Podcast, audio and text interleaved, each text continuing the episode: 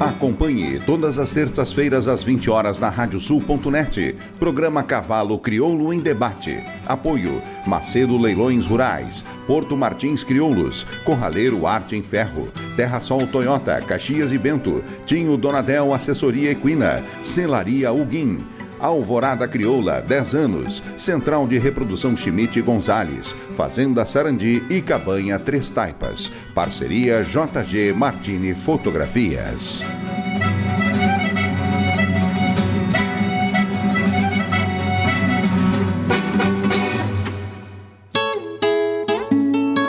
JG Martini Fotografias. Desde 2003, através de suas lentes, a paisagem fica mais bonita, os cavalos mais imponentes e a relação entre homens e animais ainda mais verdadeira. Aprecie um pouco dessa história acessando arroba JG Martini nas redes sociais.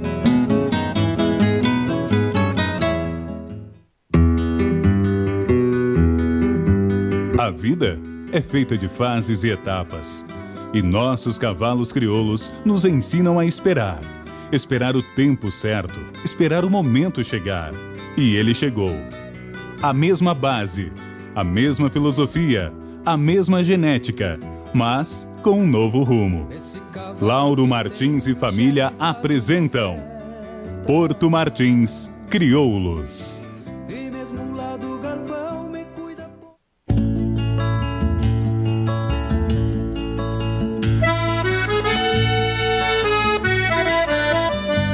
Raleiro arte em ferro. A tua parrija, trempe ou grelha personalizada e com a qualidade e garantia de quem entende. Material altamente resistente, projetos personalizados para toda a linha de churrasqueiras e parrijas. Entregamos em todo o Brasil. Contatos pelo Instagram, arroba Corraleiro Arte em Ferro. Corraleiro, a marca preferida pelos criolistas.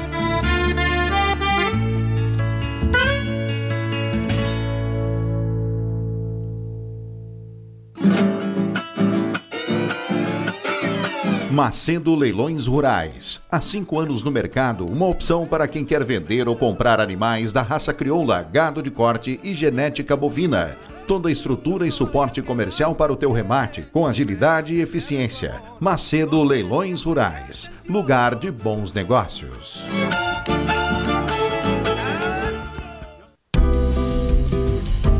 Mega oferta para produtor rural. Hilux CD STD Mecânica 2021 de 220.140 reais por 207.280 reais e 50 centavos, com 5 anos de garantia Toyota. Consulte condições e venha fazer um test drive na Terra Sol em Caxias e Bento. No trânsito, sua responsabilidade salva vidas.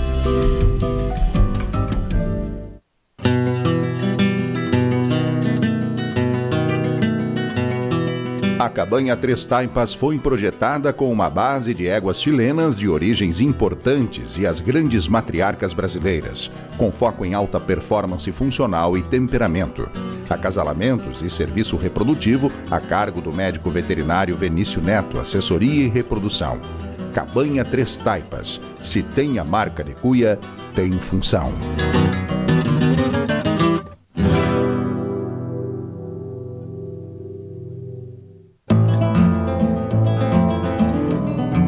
Central de Reprodução Schmidt Gonzales, na vanguarda dos serviços de biotecnologia da reprodução há mais de 10 anos. Congelamento de sêmen e embriões, transferência de embriões, sexagem, habilitação para exportação de material genético e o que há de mais moderno na área da reprodução de equinos. Acompanhe nosso Instagram, Central Underline Schmidt Gonzales. Central de Reprodução Schmidt Gonzales.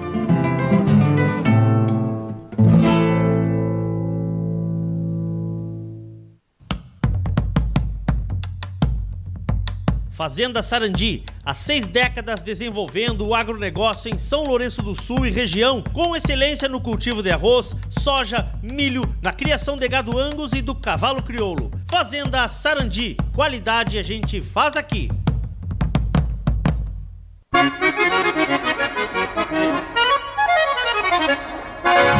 Radiosul.net Regional por excelência.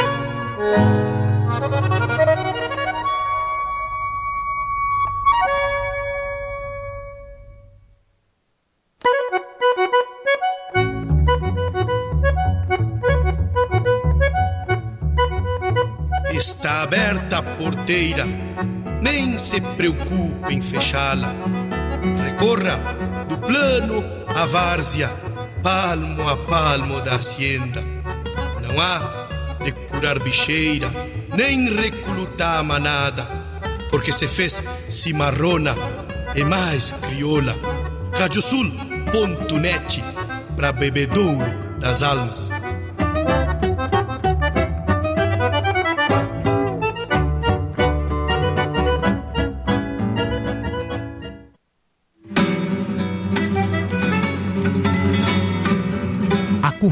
Agora pela radiosul.net o programa Cavalo Crioulo em Debate.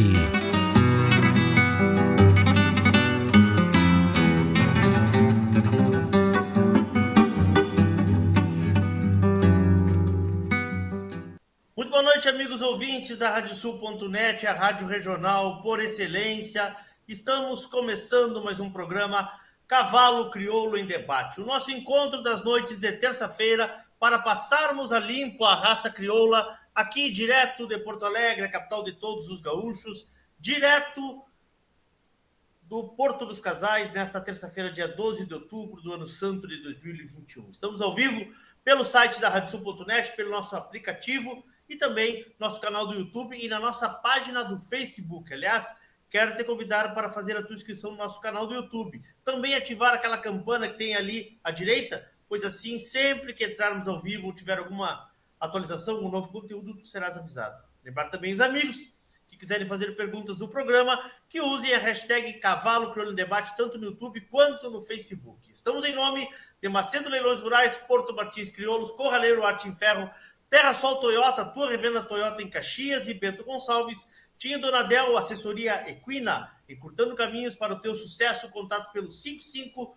996965986 ou pelas redes sociais do Tinho Donadel. Celaria Alguim, Alvorada Crioula, 10 anos, Central de Reprodução Chibe de Gonzales, Fazenda Sarandi, Cabanha Três Taipas, numa parceria com JG Martini Fotografias. Nosso programa de hoje passa por dois momentos.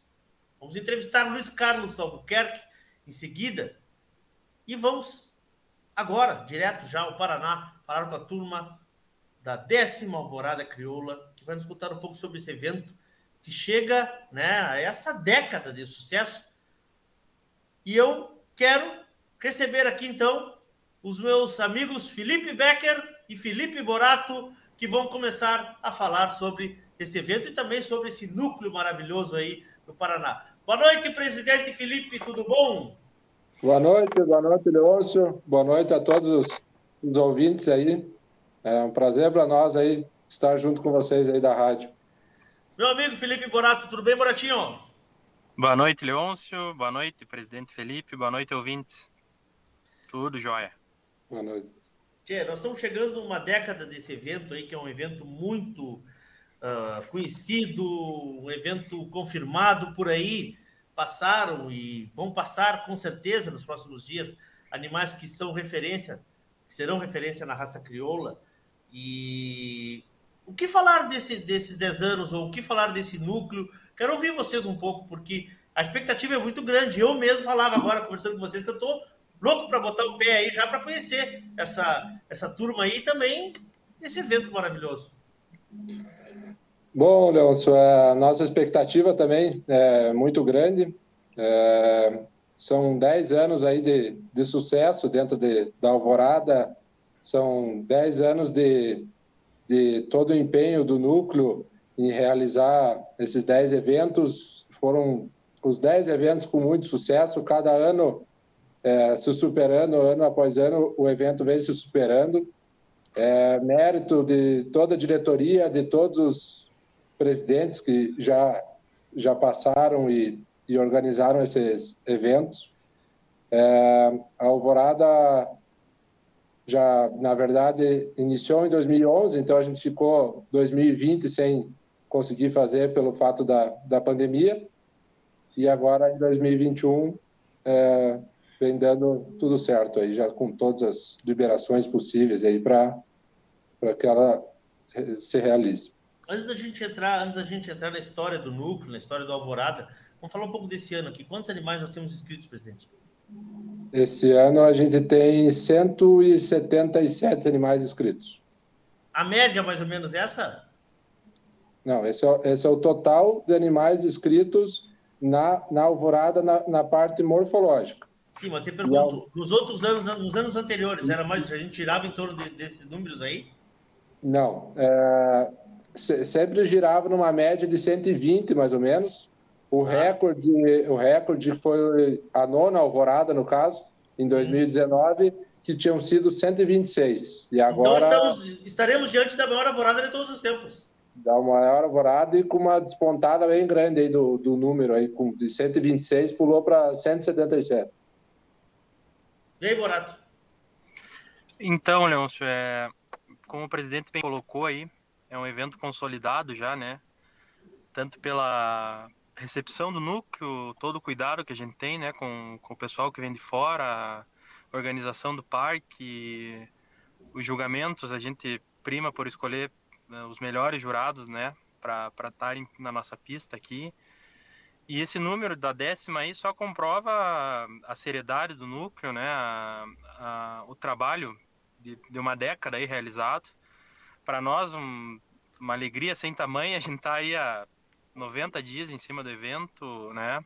Todo dia aí tratando, organizando, para fazer o melhor e receber todo mundo como a gente sempre gosta de receber, né? Da melhor maneira possível, com todo cuidado, desde a, do momento que a pessoa vai descarregar seu animal até a hora de carregar para ir embora, né? Cuidado com o restaurante, com banheiros, com os troféus, enfim, né, a equipe do núcleo, né? É uma equipe que há anos já trabalha junto, é uma engrenagem que funciona perfeitamente aí, todo mundo se entende. Nossos fornecedores já de anos também são pessoas que a gente que não erram conosco, né? É um evento desse tamanho a gente não pode errar. Então, graças a Deus, né, como o Felipe bem colocou, o presidente bem colocou, um trabalho sólido, uma semente plantada lá em 2011, que a cada ano que passa a gente vem colhendo mais frutos, mais patrocínios, mais pessoas buscando o evento, preparando seus animais para estarem na pista da Alvorada, que hoje é uma referência nacional aí na no incentivo, né? Pois é, vocês, vocês optaram uh, pelo incentivo, né? Porque é também uma, uma, uma parte importante da criação reconhecer e premiar animais que, que terão um futuro pela frente, né? Né, Borato? Isso é uma coisa importante, né? Então, Leôncio, pra... eu acho que é importante a gente pontuar isso. Na época, lá em 2011, o núcleo tinha, se não me falha a memória, um, dois ou três anos no máximo de existência. Muitos novos criadores, né? Começando ali com RP 1, 2, isso foi que impulsionou, né? Uh, o grupo de diretoria na época desenvolver o evento e pensar nesses associados e a coisa tomou uma proporção que a gente não imaginava, né? É, mas lógico, desde a primeira edição, como eu bem comentei, né? Todo esse cuidado, estrutura para o pessoal. Nosso parque aqui é muito bom. A cidade tem uma estrutura de serviço, de hotéis, de restaurantes. Então todo mundo que vem para cá se sente bem, né? O presidente pode colocar e agregar mais o meu, a minha, o meu pensamento, mas todo mundo sai bem de Ponta Grossa, todo mundo é bem atendido, todo mundo, tanto os que ganham quanto os que perdem, saem vitoriosos aqui de Ponta Grossa. Maravilha. E aí, Felipe? É, uh, e assim, acho que até o porquê foi escolhido fazer uma exposição só, só incentivo e não uma exposição incentivo e animais é, adultos, no caso, é, a intenção do núcleo inicial, lá, é, 10 anos atrás, era para que os novos criadores, pois a maioria do pessoal do núcleo eram novos criadores, e que esses novos criadores conseguissem ter uma recompensa, ganhar o seu primeiro troféu, é, ter a sua primeira alegria de uma forma um pouco mais rápida, claro, sabe? Claro. Então não esperar às vezes quatro, cinco anos para você ver aquele animal crescer, evoluir, para daí você ganhar alguma premiação ou não, né? Claro. Então foi uma ideia de tentar é, encurtar esse caminho assim para trazer alegria para o novo criador aí mais rápido possível. Eu vi um depoimento do Mauro Ferreira que foi jurado aí alguns anos atrás e o Mauro citou ali, né, vários dos animais que passaram por aí e que depois a gente viu nas pistas aqui em Esteio e, e brilhando em várias pistas do Brasil, né? É, a gente teve diversos animais aí que é, é, premiaram na pista da Alvorada, depois foram para esteio, foram premiados em esteios, animais que passaram por aqui foram representar o Brasil na FIC. Né? Tem uhum. alguns, alguns nomes aí que, que separei, que assim que são cavalos que, que se destacaram mais, que é Maniceiro do Recanto Criolo, Futuro da Sal Brilhante, Marconi Contitoro, Namorador da Bela Aliança, Querendon do Recanto Criolo, é, Olenca da Bela Aliança, Caratuba Campo Santo, Sol de Maio Demoniada, é, Maçanilha da Vendramin, Fina Flor da Rossato, Chamamelos Mala. Então, esses são alguns nomes aí que, que só apontei que mais ou menos veio aí na, na cabeça. Acho que tem, tem mais animais, é, não querendo falhar com ninguém, mas mas, assim, é, isso é mais ou menos para mostrar o nível de animais que andou aqui e seguiu é, fazendo campanha para frente. Não, não, com certeza foi bem julgado aqui e, e posteriormente também com bons julgamentos aí seguiu sendo premiado. Quem está mandando Ei, um abraço para você? Oi, da... Oi, Felipe. É, complementando aí o que o presidente falou, você vê que, lógico, a gente pode ter passado algum nome aí sem, sem comentar, né? Mas Querendon, grande campeão de esteio, andou na Alvorada. Marconi Contitoro, pai do atual grande campeão de esteio, grande campeão da Alvorada. Então, vários animais que andaram aqui foram duas ou três rosetas de esteio, né, mostrando a solidez e, e qualidade dos julgamentos que a gente teve aqui na nossa pista, né? Sim. Uh, tá mandando um abraço para vocês aqui, Dado Sunhê. Mandando um abraço aos Filipes, ao Borato e ao Felipe Becker dizendo que esse ano vai ser perfeito, menos os jurados, né? Eu acho que. Dado vai é. julgar, junto com o Mariozinho, serão os jurados aí de vocês aí, da Alvorada, né? Da Alvorada. Sim. Nós temos um outro evento antes ainda que a gente tem que falar sobre ele. Dado tá lá no Uruguai nos, nos escutando lá. Um abração, um abraço, Dado. Um abraço. Daqui uns dias, daqui uns dias estamos juntos aí. É, então, Sexta-feira Alvorada... chega o Dado e o Mariozinho, né? É, são do, dois jurados que já julgaram aqui também, né, Leôncio? Então. Sim. Estão é, voltando aí para os 10 anos. Vão jogar juntos. Juntos. Vão jogar juntos. Uhum, não será separado macho e fêmea, eles vão jogar as duas categorias juntas. Perfeito, perfeito. Outro detalhe que acho que é importante a gente salientar: no início, hum. a gente trabalhava incentivos só com uma categoria, né? E às vezes ficava até meio injusto um julgamento final na, no grande campeonato ou no melhor exemplar da raça, né? Com os animais Sim. de aí até um ano completos, com os de até dois anos incompletos, né? Então, se eu não me engano, na quarta alvorada a gente mudou o sistema e agora são até um ano incompletos e até dois anos incompletos, duas categorias, né, presidente? É, daí, na verdade, é, daí na, agora os dois últimos anos a gente mudou para o para que seja feito a, a, o, a temporada no caso. Então o, o animal, vamos dizer de, de, da primeira temporada, que é a partir do, dos seis meses, ele pode competir dos seis meses até um ano e acho que um ano e dois meses, que daí é, é ele entra ainda como teoricamente o mini. Então o que que a gente conseguiu pirar com isso? que o animal que tem um ano e um dia, ele não vai competir com os animais que estão fechando dois anos, entende? Então, toda geração compete dentro da mesma geração. E os animais da geração mais alta, eles competem até é, fechar os seus dois anos ali, né? Não pode ter os dois anos completos. Então, porque normalmente era assim, animais com um ano e uma semana, um ano e dez dias, eles tinham que subir de categoria e competir com os grandes. Aí ficava Sim. uma fila muito disparelha e, e um difícil julgamento, né? Porque é, são animais de, de, desenvolvimento diferente, de tempo de cuido diferente, né? E agora sim, não, agora conseguiu padronizar mais os animais, os mini e os grandes. O, outro aspecto, Leôncio, que eu acho que é bem importante a gente salientar, é que a Alvorada, além dela ser a maior do Brasil, né? Tá aí os números para todos, né? 173, 177 inscritos. E a gente dá a maior premiação das, das exposições de incentivo, né? 30 mil reais em dinheiro, além dos troféus que são tradicionalmente já conhecidos, que são os troféus bem bonitos e Sim. as pessoas saem daqui bem satisfeitas. Uh, tratando também da alvorada, né? Eu acho que o presidente pode comentar aí que esse ano a gente tem o diferencial da prova do proprietário e o freio jovem, né? A gente pensou em presentear os 10 anos de alvorada com essa modalidade que tanto vem crescendo, né? E desenvolvendo aí no cenário nacional, principalmente na nossa região aqui, que a gente tem bastante, um corpo forte de competidores aí da, do freio Legal. do proprietário.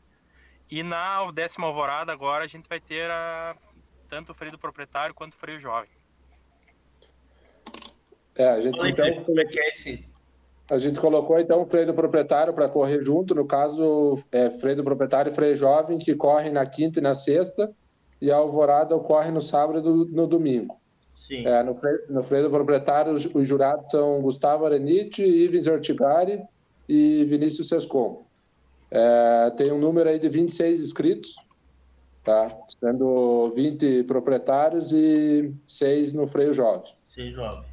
É, o, o, freio do proprietário aqui, na verdade, na nossa região está crescendo muito. É, despontado aí a prova que mais está movimentando o comércio e, e os usuários mesmo, os proprietários usando seus animais, né? Sim. É, e daí esse ano a gente colocou junto para fazer um algo a mais na décima, né? Para movimentar. E daí. Esse, e, e, esse só, só para entender, essa, essa corrida do filho do proprietário vale para final desse ano ainda? Como é que é o calendário que eu tô? Não, ela, não, ele não. vale para o próximo ciclo. O próximo ciclo, tá. É, para tá. é, valer para final desse ano tem que ser com 90 dias de. Sim, 90 de dias, tá. Claro, não dá tempo, claro. Daí agora vale para o próximo ciclo. Tá. É, outra coisa que esse ano é um diferencial dos outros é que a gente vai ter a transmissão do evento. Então, a alvorada será 100% transmitida, sábado e domingo, é, e, a, e o freio do proprietário, na sexta-feira, será transmitido toda a parte da final, sendo Mangueira, é, e Paleteado.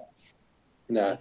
Junto aí com, com o Leôncio aí, que vem para nós aí fazer essa transmissão. Aí.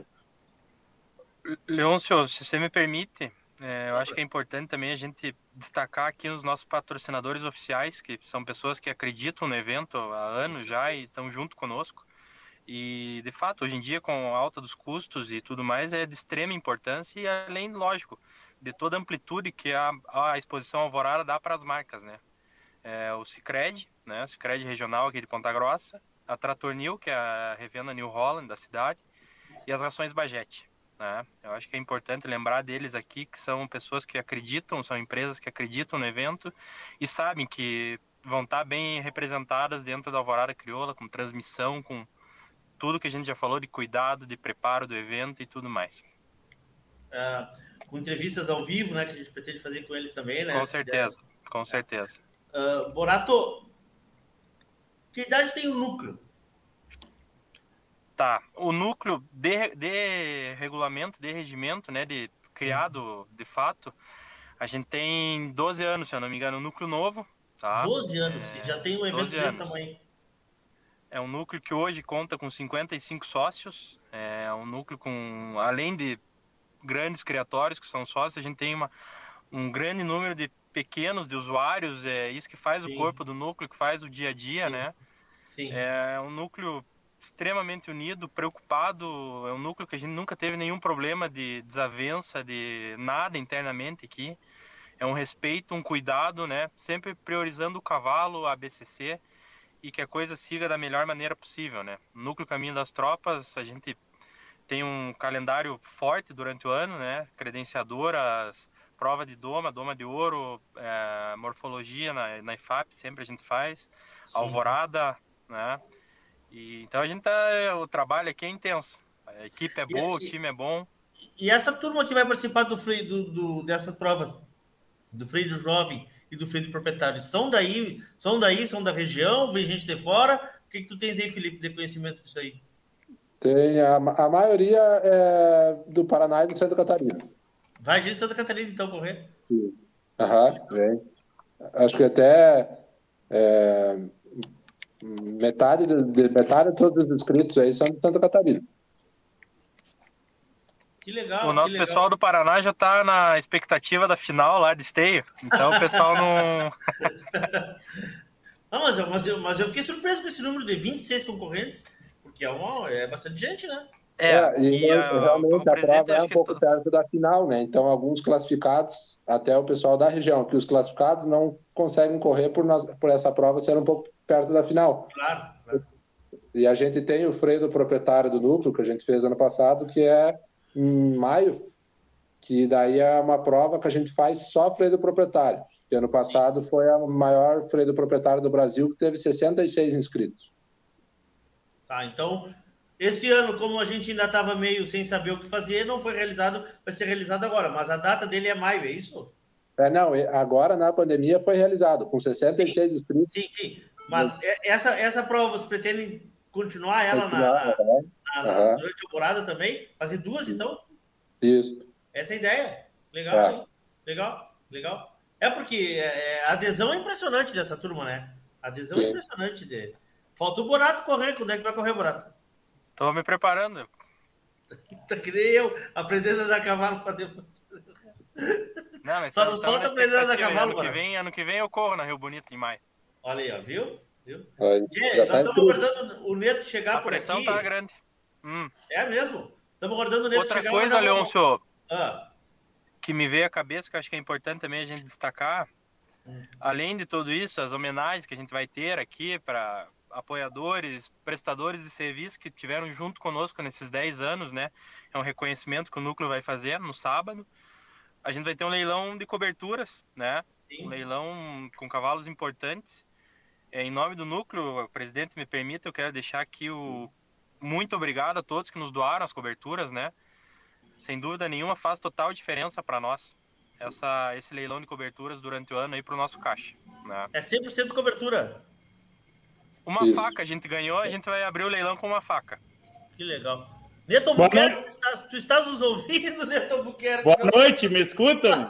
Boa noite, Neto. Ei, não, não que nós quisesse que tu falasse, mas o nosso entrevistado está aí do lado, né? Que três amigos especiais, esses dois Filipes e um Leôncio. Boa noite, E aí, Neto? Boa noite. E aí, Guris, tudo bem? Tudo Neto, bem, tudo bem. Neto. Estaremos no Alvorada juntos, hein? Quatro minutos para falar do remate, né? Quatro minutos para falar do remate. Bom, meus amigos, é, não só agradecendo, como disse Borato, a todos que fizeram suas doações e a todos que vão aproveitar também para adquirir. Estamos já na primavera, né? E acredito que a melhor, o melhor investimento sempre uh, vem com essas uh, coberturas de núcleo, porque muitas vezes alguns cavalos que não vão ao mercado com doação de cobertura ou propriamente para comercializar, eles vêm para os leilões de núcleo. Então nós temos cavalos aí inéditos, inclusive, uh, como o Campana Chaque, como alguns cavalos que foram adquiridos, que não saíram para exposição e que não estão no mercado e que estão no, no leilão de coberturas. Posso falar para vocês os que estão ainda disponíveis, inclusive. Não sei se os guris já citaram aí. Ainda não. Não, na verdade, é assim, Neto, os, no, os nossos, é, é, eles não têm lance-alvo. Todos eles vão para a batida do martelo. Então, todos, todos ficam disponíveis até o final. Eles não têm, não têm venda antecipada. De, de, deixa eu perguntar é... uma coisa para vocês, Guris, que eu acho importante, porque vocês estão realizando aí um dos maiores eventos da raça do, do, do, do núcleo, que o núcleo organiza. Sim. O leilão de coberturas, ele é um dos maiores responsáveis pelo custeio desse projeto? Aqui eu já estou falando com o homem que é vice de núcleos da BCC. Borato, uhum. ele é imprescindível para uma, um evento como esse se tornar repetitivo?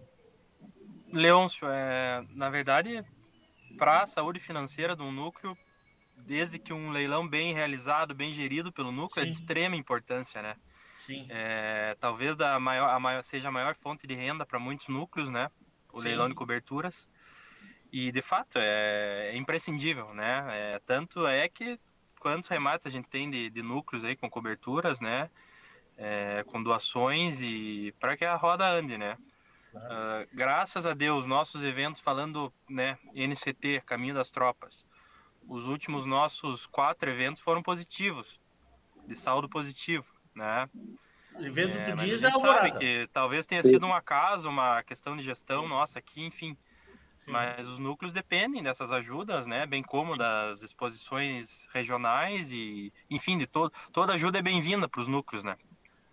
É, não, eu fiz essa pergunta, interrompi vocês, até peço desculpa Neto, interrompi vocês, porque me veio essa ideia que a gente tem, a gente tem que achar soluções nesse novo momento que nós estamos passando. A transmissão, ela não vai, ela não vai deixar de acontecer mais, ela tem um custo ah, que não é alto, mas é um custo, e é um custo a mais que não existia antes.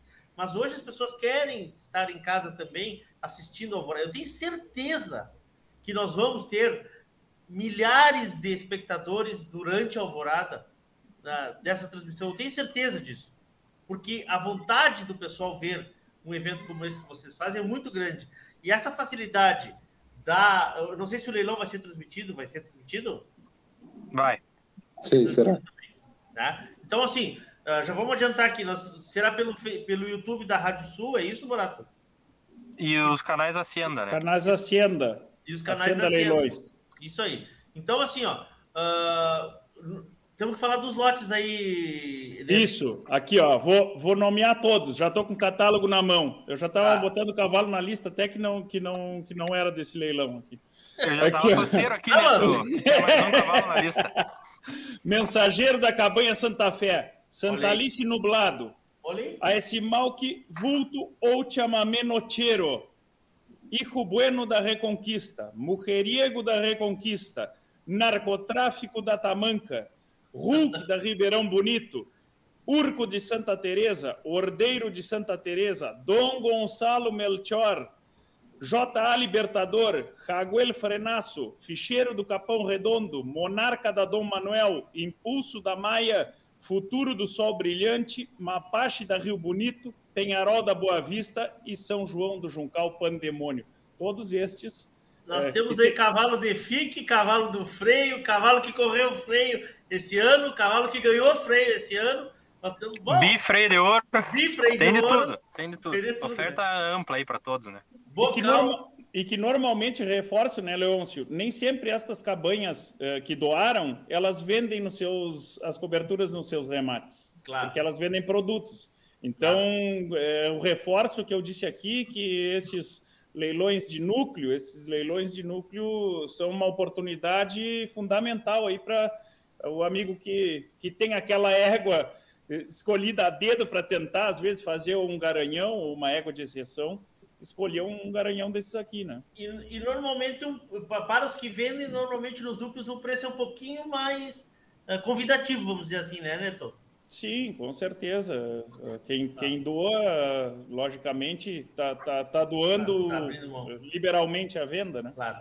claro. É, lógico, Leão, se a gente tenta, né, ao máximo, e graças a Deus a gente Sim. teve sorte nos últimos leilões de bater recorde aí de preço as coberturas e a gente fazer o máximo para que saia um valor, talvez ou de mercado ou acima, né, para também valorizar o animal e que o núcleo também tenha seu retorno financeiro. Perfeito.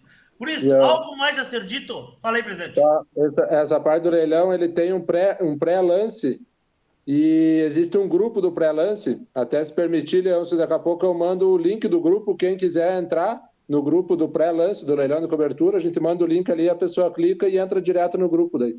Manda lá no, no grupo da rádio, tu disse? Isso. Isso. Sem, sem, sem lance-alvo, não tem lance-alvo. E aqui, ó, outra, outra coisa que eu vou, que eu vou passar para vocês, que é assim, ó, ah, os animais cujas coberturas serão colocadas à venda serão divididos em categorias, morfologia e provas funcionais. Legal. Vamos separar em grupos e o amigo que quiser lançar na primeira lançada, na primeira, ah, digamos, vamos Compra. com, libera, com liberalidade, vai comprar na escolha. Ele pode comprar, inclusive, todas do grupo, se quiser. Ah, então tá. Se eu quiser, eu compro todos do, do, do, do da, da morfologia, se eu quiser. É, Assim me- são, são de quatro em quatro.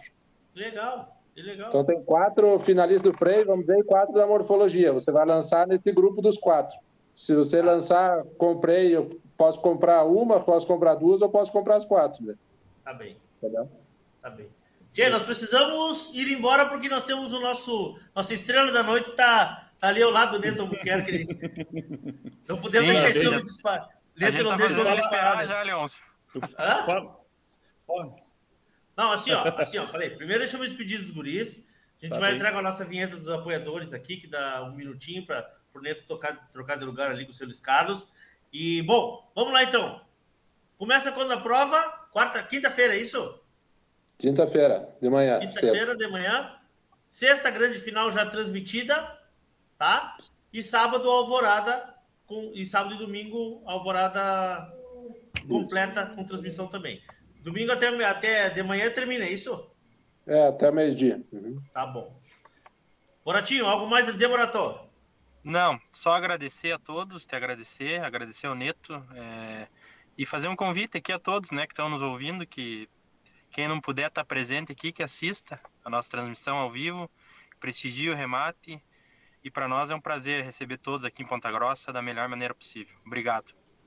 Obrigado. Felipe, Leôncio, só quero agradecer aí a, a, a você e a abrir as portas aí da rádio para a gente conver- conversar um pouco sobre, sobre a Alvorada. É, também reforçar o convite aí para todos que quiserem se ver presentes ou assistirem pela transmissão. É, e agora, é, mandar um abraço aí ao seu Luiz Carlos, que é um grande amigo do meu avô. É verdade. É, que com certeza aí vai ser um prazer seguir é, escutando aí as palavras dele. maravilha. Neto, até lá, Neto. Vai estar lá, né? Ah, estar- estaremos na, no sábado tomando mate, nós quatro juntos. E mais, e mais uns quantos. Se Deus quiser. tá bem, Guris? Obrigado a vocês aí a oportunidade. Obrigado, bom programa aí. Um Obrigado, abraço. Obrigado. Obrigado. Obrigado. Então a gente começou aqui com a nossa conversa sobre o Alvorada Crioula, sobre esse evento aí que vai, que vai acontecer por lá. Então, um minutinho, estamos de volta com o Luiz Carlos Albuquerque.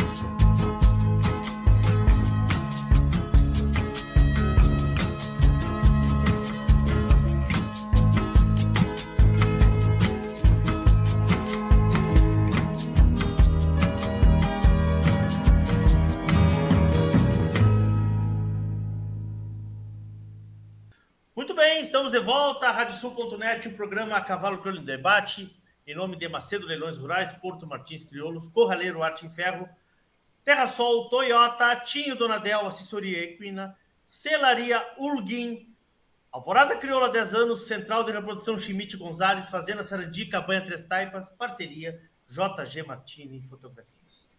Como havia anunciado no início do programa, vamos à nossa entrevista. Ele é zootecnista, um dos pioneiros da raça crioula, esteve próximo aos grandes momentos da criação da associação e das provas, que hoje fazem parte do calendário e da paixão de todos os crioulistas. É um dos homenageados na parede da fama da associação, reconhecimento aos serviços prestados à raça e à entidade. Nosso convidado de hoje habita a Zona Sul do Rio Grande do Sul e por lá respira os ares do campo. Vive e conta aos seus a história e as histórias, não só do cavalo crioulo, mas também da nossa criação de ovinos, da qual é um grande conhecedor e, claro, gentilmente hoje veio compartilhar com todos aqui este caminho e essa trajetória.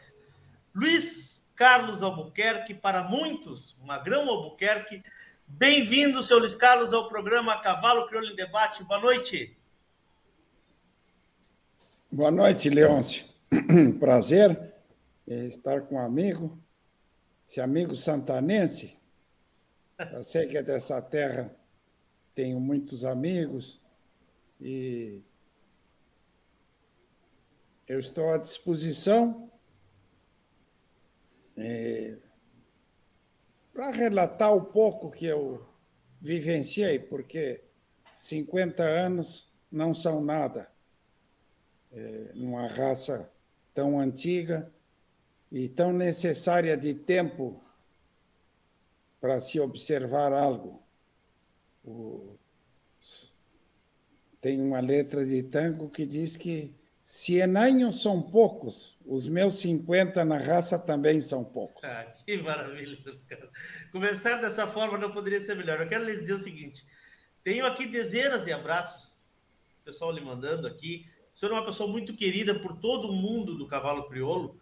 E, bom, uh, eu lhe confesso que tenho aqui um desafio muito grande que é conversar com o senhor para falarmos um pouco sobre essa trajetória da raça. Talvez esses 50 anos, como o senhor disse, sejam um pouco para uma seleção de uma raça, né?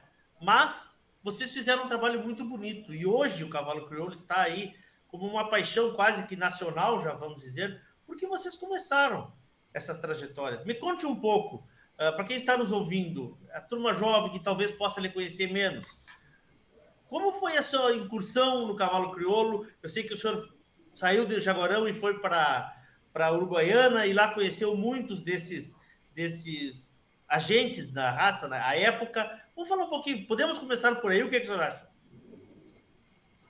Sim. É, é, é bom começar pela, pelo primeiro degrau e não pelo telhado da casa. Boa, pelo alicerce. É, é, essas coisas de cavalo é, são interessantes. É, quando menos espera, se vira uma chave, quando se é novo, e, e depois de ligada a chave, não se desliga mais. Eu acredito que todo o, esforço da época que eu vivenciei teve uma virtude, teve uma virtude. As pessoas que ombreavam, que lideravam os, a, algum projeto, pensavam unicamente na raça. Não, não havia outro alvo que não fosse a melhoria da raça e os seus entornos. E foram anos esse, em que a associação praticamente eh, os sócios eram contados, não digo nos dedos, mas eram poucos em relação ao tempo de hoje, que são milhares.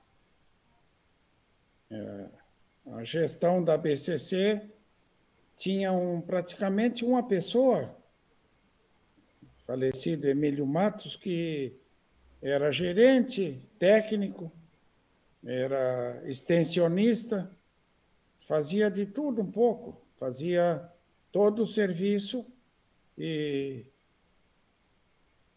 trabalhou muito em prol da, da expansão e manutenção dos que já estavam. É, realmente temos que manter essa, essa essa homenagem e, e, e, reverenciar a figura desse, dessa figura que foi fundamental. É, sem falar, logicamente, naqueles pioneiros que foram sócios fundadores lá por 32, quando se fundou a associação, tinham é, aqueles quadros antigos dos anais, onde figuravam é, este, pessoas técnicos e expoentes e líderes na época que se prestaram a fazer as primeiras inspeções e fazer uma associação vigente e, e forte desde lá. A nossa a nossa colaboração aqui nessa, nessa região de Jaguarão é, começou com muita modéstia, pelo aspecto que eh, nós não tínhamos praticamente eh, um, um criatório solidificado em número e em sócios. Este, eram apenas três ou quatro sócios e estava se formando um segundo núcleo, mas praticamente com animais assim comprados de outras marcas. De, de, por, por si só, quando começou os movimentos, principalmente esse movimento das exposições funcionais, da, da, das primeiras, este, a reunião foi sacrificada, porque esse, nós trouxemos eh, o que tínhamos em casa, eh, desde éguas domadas, que eram muito poucas na época, de própria marca, mas vieram cavalos esse comprados, cavalos emprestados, que sei eu, eram. E, e houve o apoio de, de, de, da zona de Pedras Altas, da região de Pelotas, Bagé. Isso aí nos abraçou e, e, e marchamos juntos. E esse foi o começo, vamos dizer, de, de uma parte já em andamento. As em que pessoas... ano nós estamos, mais ou menos, senhores Carlos? É, em, é, por 70 e, e 75 já começou a se, a se comentar a, a, em, em, rodas a, necessidade de se tirar o cavalo do marasmo do cabresto, a, ex, a exacerbação do Estado. Na época, nós tivemos um excesso de preparo. Sim. Estava tão flagrante que, este, que tinha que que surgia um movimento é, nesse aspecto. Não tinha, Deixa... tinha salvado a raça na nossa, no nosso meio, mas ajudou a divulgação. Com certeza. Primeiras, com certeza. E, e, isso foi tomando vulto, foi este, sendo é, incentivado por criadores de outras regiões, principalmente aqui da fronteira, né, é, de Uruguaiana, de, de toda parte, do Alegrete, de, Bagé, Dom Pedrito, isso abraçaram a causa e, e foi se tocando. E... Me conte uma coisa, para eu entender uma coisa. Uh, a sua ida à Uruguaiana, o senhor morou em Uruguaiana, né? Sim, fez, eu, fez eu, eu, é eu, fiz o meu curso de zootecnia uruguaiana tá. e uma boa parte do meu estágio, porque a minha profissão não, é, não os cavalos é um, é um, é um é uma coisa paralela que surgiu eu sou um, um especialista, ou fui um, um, especialista em seleção ovina, no caso. Sim. Não digo especialista na acepção da palavra, mas a minha especialidade eram ovinos. Perfeito. Especialista foram muito poucos. Em que ano, em que ano, o, em que ano o Luiz Carlos sai da Zona Sul e vai para a fronteira oeste? Em que ano isso? 67. 67. Aí, o que, que existia de cavalo crioulo quando o senhor foi para Uruguaiana? Aqui na aí, região aí, ou lá? Aí na região. Aí na região, depois quero saber lá. Quero saber os é. dois pontos. Olha, que eu tenho a lembrança aqui, tinha um criador, por exemplo, no, no, no município de Jaguarão em si, vamos dizer, ou aqui onde se deu o pontapé inicial desse tema. Aqui tinha o seu João Rodrigues, João Adão Rodrigues, que era um criador antigo, o Dr. Raul Anes de Prímio, que é um, foi um veterinário, um sanitarista conhecido. Depois ele teria se mudado para Brasília quando o Cirne Lima foi o ministro da Agricultura. Sim. Mas sempre continuou com os campos e a criação de cavalos é, bem antiga. E algum mais que eu possa ter, o Fernando Afonso, depois é, se aproximou desse grupo, começou é, por volta de anos 59, 60, eu acredito que o Fernando já estava começando o seu plantel de éguas. E aí o senhor foi para Uruguaiana estudar, é, e lá, obviamente... É, a, a, a, nossa, a nossa vizinhança leia-se o Erval, mais propriamente a, a, zona de Pedras Altas, que hoje está desmembrada, mas eh, Pedras Altas pertencia este, uma parte pra, em Pinheiro Machado e a outra parte no município de Erval. E essa zona tinha muita tradição e muita antiguidade já nos cavalos. Hum. Tinha influência de Bagé, inclusive sócios fundadores, como Janino Tavares, e os Azeredo, que já eram criadores antigos, os Azevedo, muita gente antiga na raça. Um, um, núcleo de muita tradição, Pedras Altas sempre foi.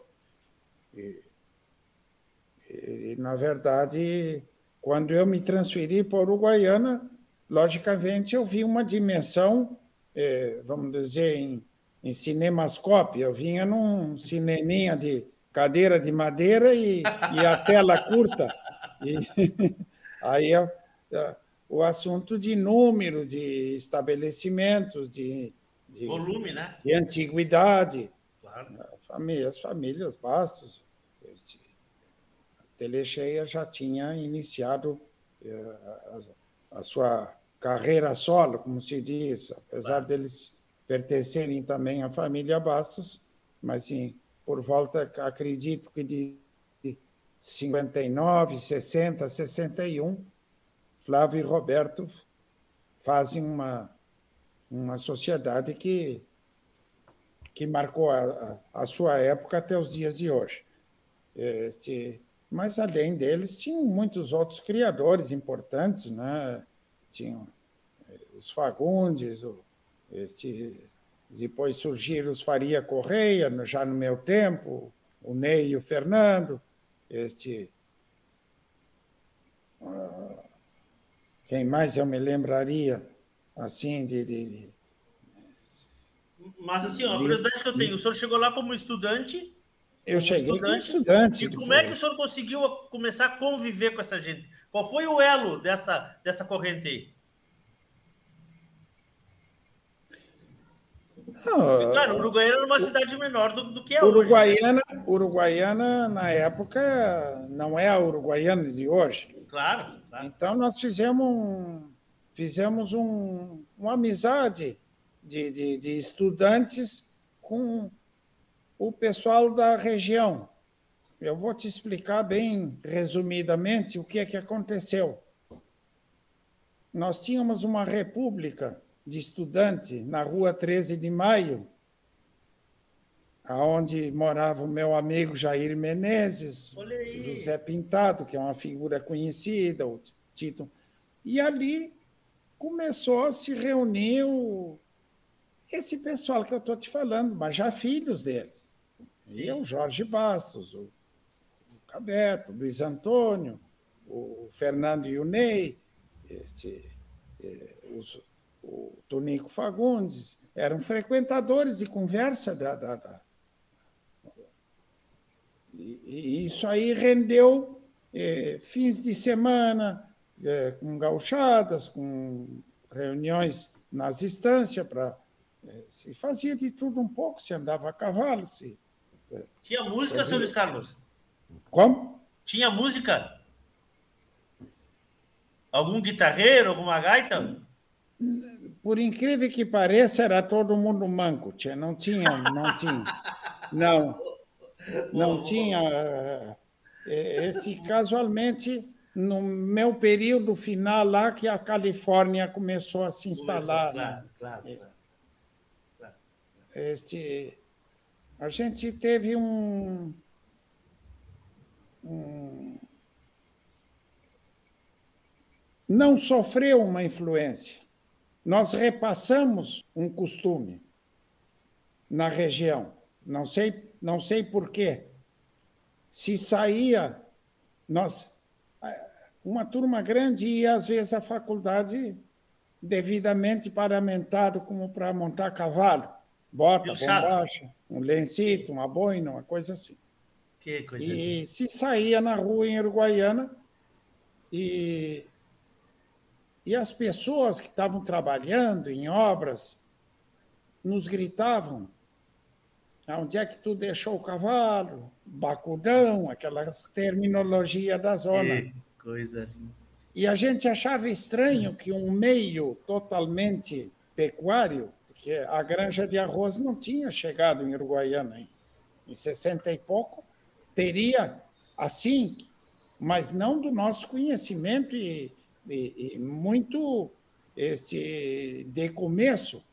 O arroz depois foi um, um avalanche lá no, no município Sim. de Uruguaiana. Sim. E, e nos assinavam e gritavam onde é que tu deixou o cavalo e, e aquela coisa toda. E a gente nunca deu bola, assim, tiramos de letra. E aquilo foi sofrendo um, um, um, um, aumento progressivo do costume. A gente notou isso. Nós tínhamos uma entidade nativa também, que nos 20 de setembro a gente. Desfilava? As, custas, as custas da estância Nazaré, que mandava a trupilha para encilhar, porque os filhos estavam ali na volta conosco. Claro. E, e outros companheiros mais, companheirada que se reunia na 13 de maio. E ali surgiu um foco de influência do espírito, não da a, criação propriamente. A cena, dita. a cena, vocês criaram a cena. Claro. Muito é, bom. O espírito. É, e já aquela gente já tinha o, o hábito de ir a Palermo, de ir a Esteio, estava recém. Quando eu fui para Uruguaiana, ainda tivemos dois ou três anos de Menino Deus. Menino Deus. Dois ou três anos de Menino Deus. E aí vocês iam estagiar na exposição ou não? Ou não era nós assim íamos, na Nós íamos assistir à exposição. Assistir. Era, era liberada a ida Sim. e nós íamos de trem. Sim. Nós íamos de trem, que era a condução mais tradicional, mais segura e mais barata. O velho era, trem da fronteira. O velho, o minuano, Minuano. E depois tinha o charrua, que era um que iria mais rápido um pouco e tal, mas o tradicional era o minuano. Ele ah, saía de tardezinha e chegava no outro dia de manhã. Era, era uma, uma viagem, é, mas era muito lindo.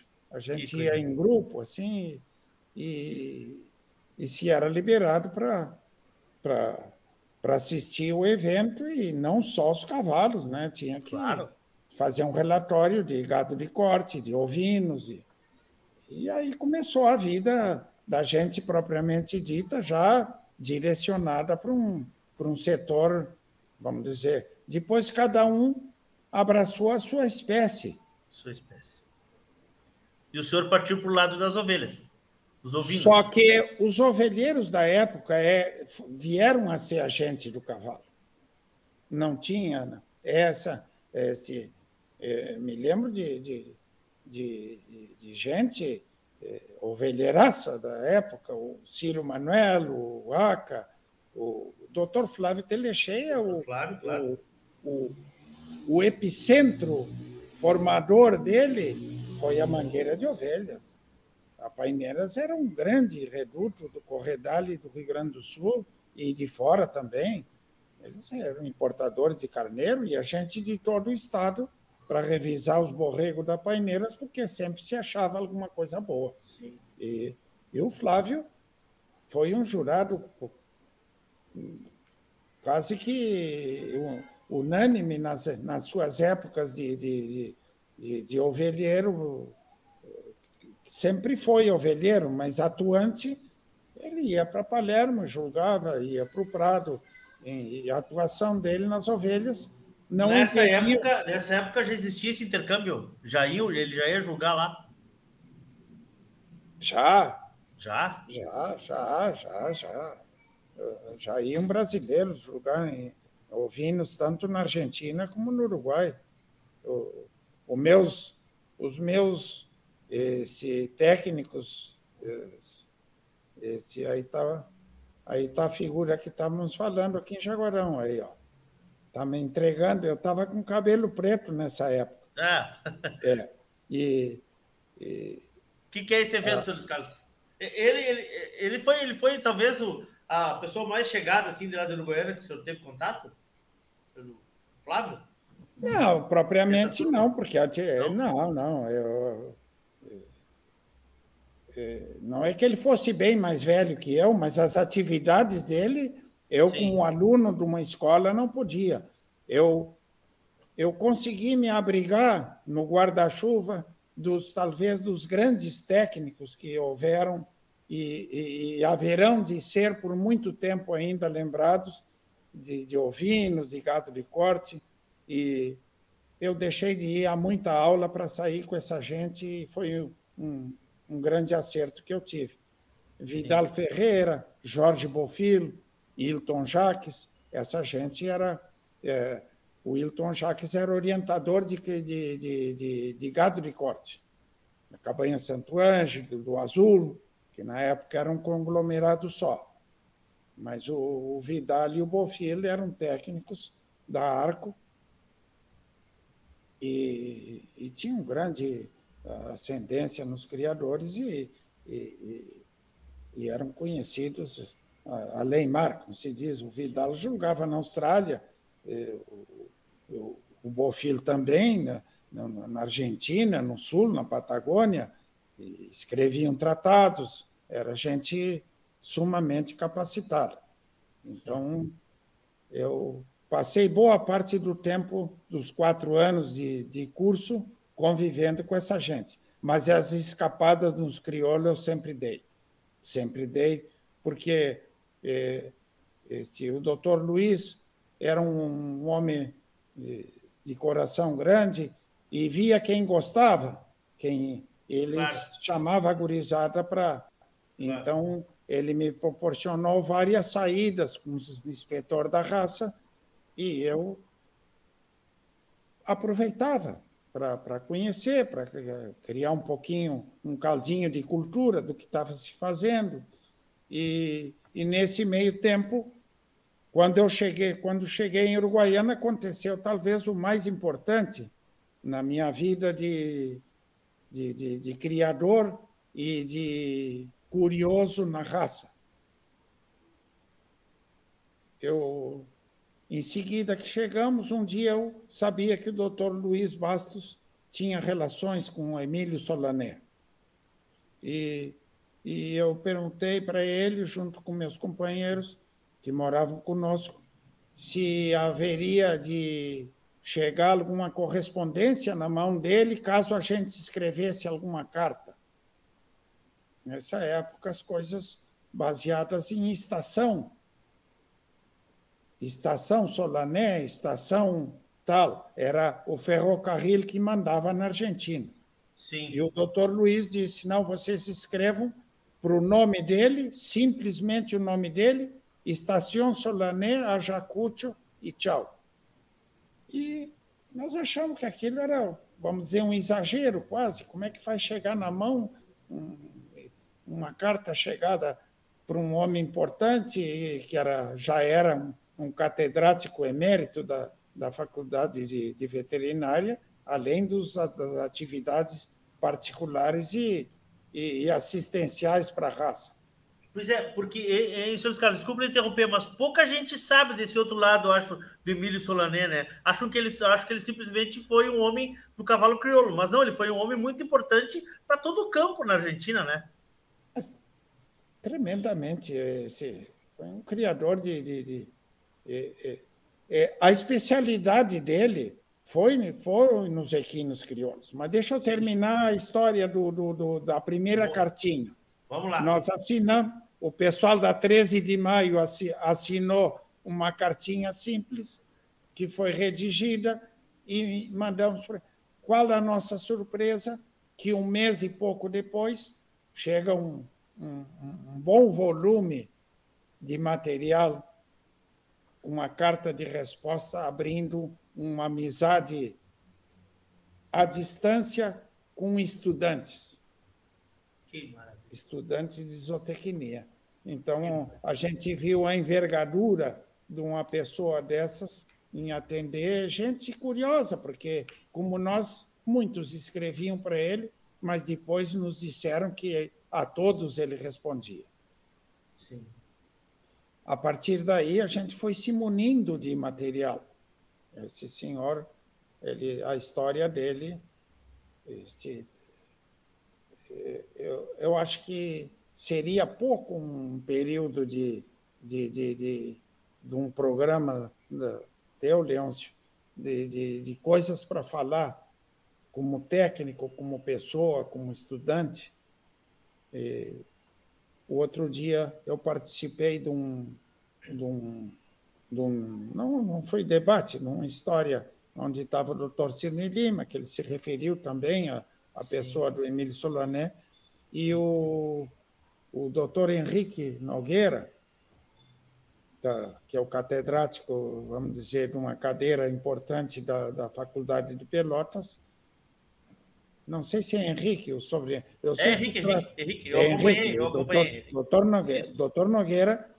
Não, vai... doutor Nogueira, não, doutor Nogueira e o Henrique Noronha. O senhor estava com o professor Nogueira, Carlos Nogueira e com o Henrique Noronha.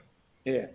Não, não. O, o doutor Nogueira, que é o sim, que comandou o, o, a, a conversa vai é, fazer uma, uma conversa especial, uma live, como dizem nos Sim. dias de hoje, sobre a pessoa do Dr. Solané. Ah, então, com a ideia de colocar um filho, o filho dele, o Emílio, que é amigo nosso, o Sim. Oscar Emílio, no, no circuito para falarmos que é, uma noite é pouco. Ele, eu contei um episódio e vai ser e vou ter que ser breve, porque talvez tu tenha que sair para outros lados, que eu contei nesse dia. É uma coisa quase, para mim, inacreditável. Se não fosse o filho que me contasse, eu não acreditaria. Este. Está me ouvindo? Estou lhe ouvindo, estou lhe ouvindo, estou lhe ouvindo. Ah, Só tá. botei a foto aqui do senhor com ele aqui para a gente ilustrar a nossa conversa. Pode ah, tá. continuar. tá. tá. Essa foto foi, essa foto foi uma coisa interessante. E nós, eu estava em excursão da faculdade em Palermo no último ano e, e, o Paulo Bastos, que hoje mora na Nazaré, um médico, filho do doutor Luiz, me tirou essa foto. E 15 anos era um slide, era um diapositivo pequeno.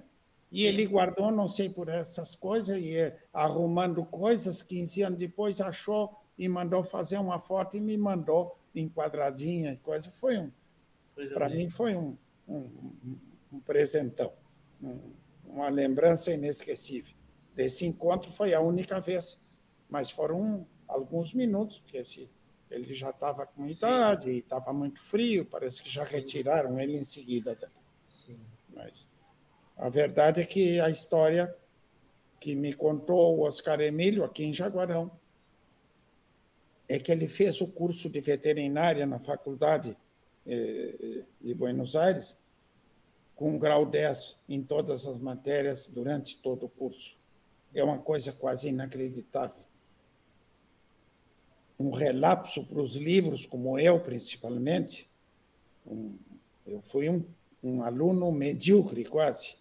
É quase impossível eu pensar que uma pessoa num curso desses que sempre tem exigências de matérias complicadas. Sim.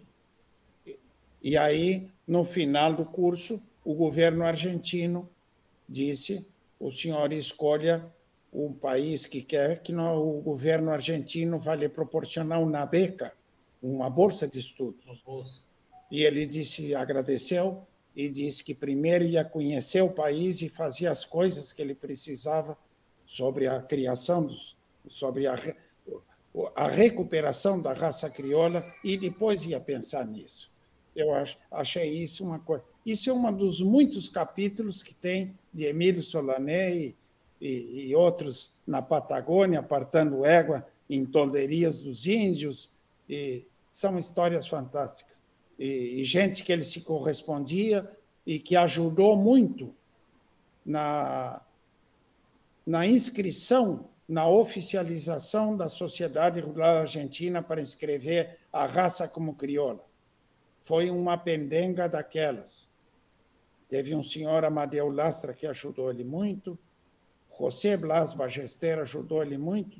Eu tenho essa documentação toda por escrito, mas vamos dar um basta em Solané por hoje e seguir o nosso trote aqui, porque esse homem merece um, um dia especial, no meu entender. Vamos fazer, vamos fazer, vamos fazer um dia especial com ele, porque Uh, a gente precisa, e um dos nossos intuitos aqui, seu Luiz Carlos, é uh, trazer histórias que vocês contam, que vocês viveram, para a nova geração que está chegando para conhecer a raça e para criar crioulo, né? Porque a gente tem que entender Uh, eu sou um cara que venho muito da cultura, da, da música, e eu também faço isso na música, porque a gente tem que entender que alguém abriu essa picada para nós, né? Nós não chegamos aqui com tudo pronto, né? E o senhor, o senhor faz parte, junto com essa turma de Jaguarão, que eu conheço vários que já participaram aqui, e daqui a pouco a gente vai falar sobre eles. Aqui tem uma foto sua com, com o senhor Rogério no julgamento, há muito tempo atrás, depois nós vamos falar sobre isso. Uh, vocês criaram e ajudaram, não criaram, mas ajudaram a fortalecer uma raça, um sonho que, que eu acredito que vocês tenham, além da paixão pelo cavalo, para chegarmos até onde estamos hoje. Claro que muita coisa mudou. E é isso que eu quero entrar nesse assunto com o senhor agora.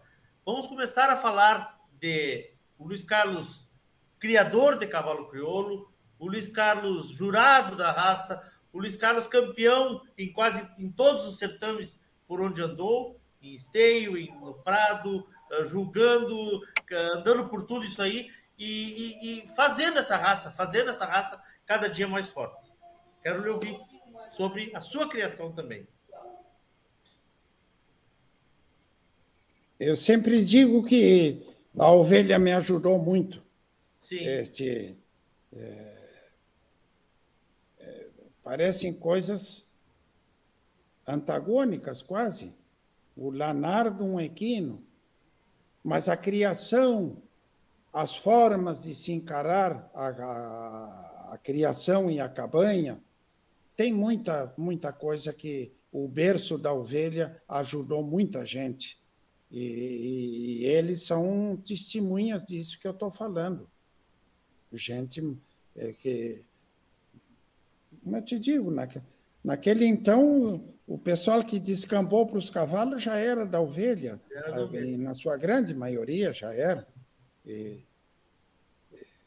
eu fui levando uh, sempre norteado num, num, num lema que nós tínhamos aqui de começo, que eu sempre conversava com meu cunhado, com o Baiar, de, nós temos que trabalhar pela raça, pelo, melhoramento da raça sólida.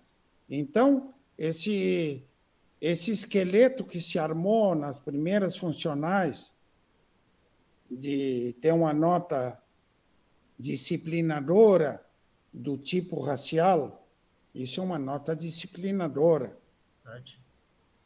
Antiga, tem que continuar. Se nós desprendermos o que a, a coluna vertebral, tirarmos duas ou três vértebras, ela vai desmoronar. Eu acredito que o que manteve esse esse padrão bom que nós atingimos foi essa interferência na, na, na parte, a, a, exposição funcional sempre teve ênfase pelo próprio título, funcional. Ela teve, na época, era grau 10, a morfologia, e grau 15, a, a, ou um ponto e, ou um, e um ponto e meio. Sim. E isso eu acho que vem dando a sustentação necessária, apesar que há correntes que acham que tem que se eliminar a nota morfológica, que um cavalo é só de montaria. Eu penso completamente diferente.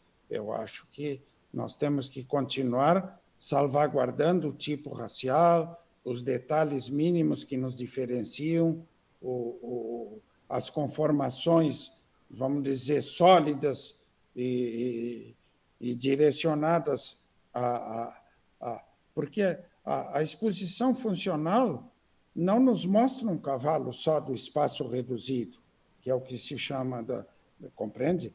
É, ah. Nós temos que selecionar um cavalo de campo, o crioulo, até que prove em contrário, é um cavalo do campo e para o campo. De cela, claro. E que tem, um cavalo de cela, é, exatamente.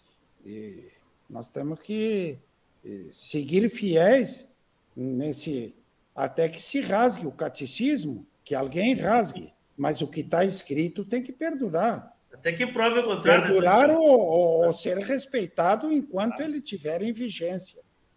Enquanto ele estiver em vigência. Então, nós achamos que está bem posta a, a, esse equilíbrio 15 e 10. Está bem posto e vem se sustentando. Eu já não sei há quantos anos está isso, porque se começou, creio que em 70, 78, se não me falha a memória. Mas, Sim. na verdade, o freio foi um pouquinho mais além, 81. 82. Então, já somados são uns quantos aninhos. Sim. E, e, o bom senso e a média são coisas que tem que acompanhar a gente como criador, como orientador de criação e como exemplo. Eu julgo que o, o cavalo crioulo, isso é uma opinião, estou dando a minha opinião. A minha, sou responsável por ela. Perfeito não, não necessita de ícones absolutos nem de recordes, nem de tempos eh, excepcionais nas marchas, nem de, este, de cavalos que se perpetuem no, no. Nós precisamos da média da tropa. Na média global, a seleção é, é medial, é, é, é o promédio da coletividade. Aí é o avanço. E é lógico que na competição se dá o, a champanhe e a, e a serpentina, compreende? Mas eu não vejo isso como com uma grande virtude assim a ser seguida. Eu acho que eu me considero um criador mediano de um cavalo mediano que é feito de que é feito e, e projetado de formas e medidas medianas e o equilíbrio que tem que nortear desde a criação até o produto final tem que ser, vamos dizer, de uma forma é, progressiva em termos de, de melhoramento zootécnico, mas a média é o que importa, a média global da tropa. A, a, sua colocação ali de que vocês uh, resolveram tirar o animal do cabresto e botar o animal na pista, né? Que, que, o senhor falou ali, que eu achei muito importante, eliminou muitas das minhas perguntas quando o senhor fez essa colocação. Como começou isso, senhor Luiz Carlos? Como é que vocês fizeram como é que vocês começaram a, a, a, a experimentar até chegar a essa fórmula? Como é que foi esse, essa conversa de vocês, os bastidores de vocês, sobre a formação das provas funcionais? Porque eu sei assim, ó, que, que vocês eram jovens ainda, vocês estavam começando as criações, vocês não eram ainda uh, as referências que são hoje, mas vocês vieram de muitas vertentes, né? Como o senhor disse, uh, o Coronel Baiar, talvez com uma experiência mais do, do, do da vida dele, né? Uh, em Brasília. Daqui a pouco nós vamos falar também sobre o presidente João Figueiredo, que foi um cara que popularizou muito as provas funcionais. Mas como que vocês, como que vocês chegaram a esse, a, a, a encontrar essa fórmula? Essa curiosidade eu tenho ela há muitos anos.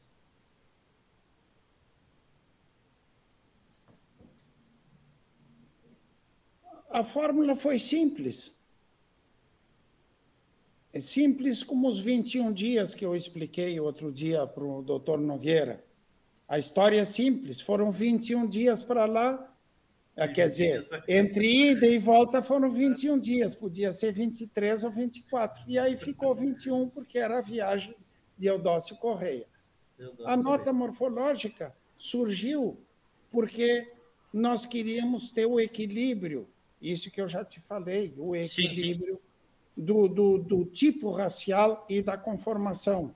Mas a ênfase era funcional. Por isso, houve essa distância de.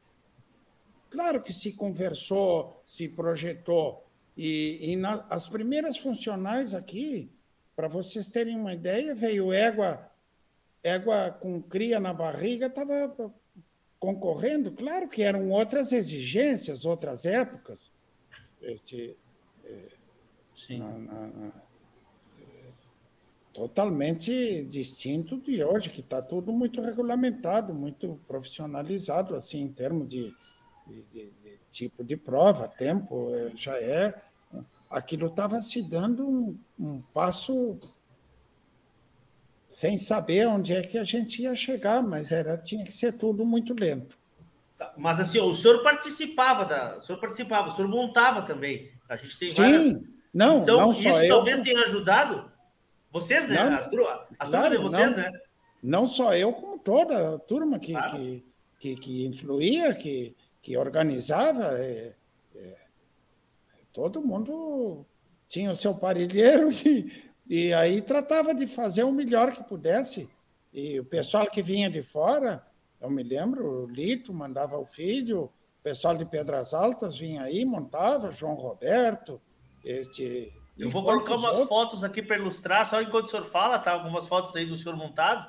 Tá? Mas fique à vontade, vá, vá- vá falando aí, só para a gente ilustrar aqui, para todo mundo que está nos acompanhando. Isso. É, essa época era bem. Eu estava melhor um pouco. É, é, faz um bocado de tempo isso.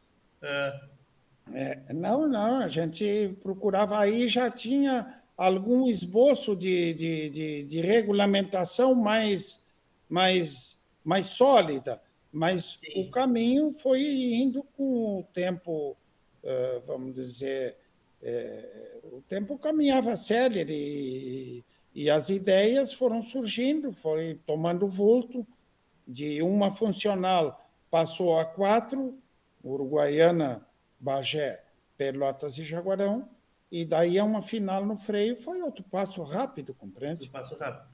Essa foto aqui, por exemplo, o seu Flávio estava julgando a cavalo, e o senhor está ao lado dele ali. O senhor estava participando ou estava secretariando? Não, não, é? eu, eu participei, né? Eu estava num redomãozito aí. um- Tá, eu vi ali, É, de atada é. ali. ó. É. Esse aí era um redomãozinho da, da, da época. Se trazia tudo que tinha em casa.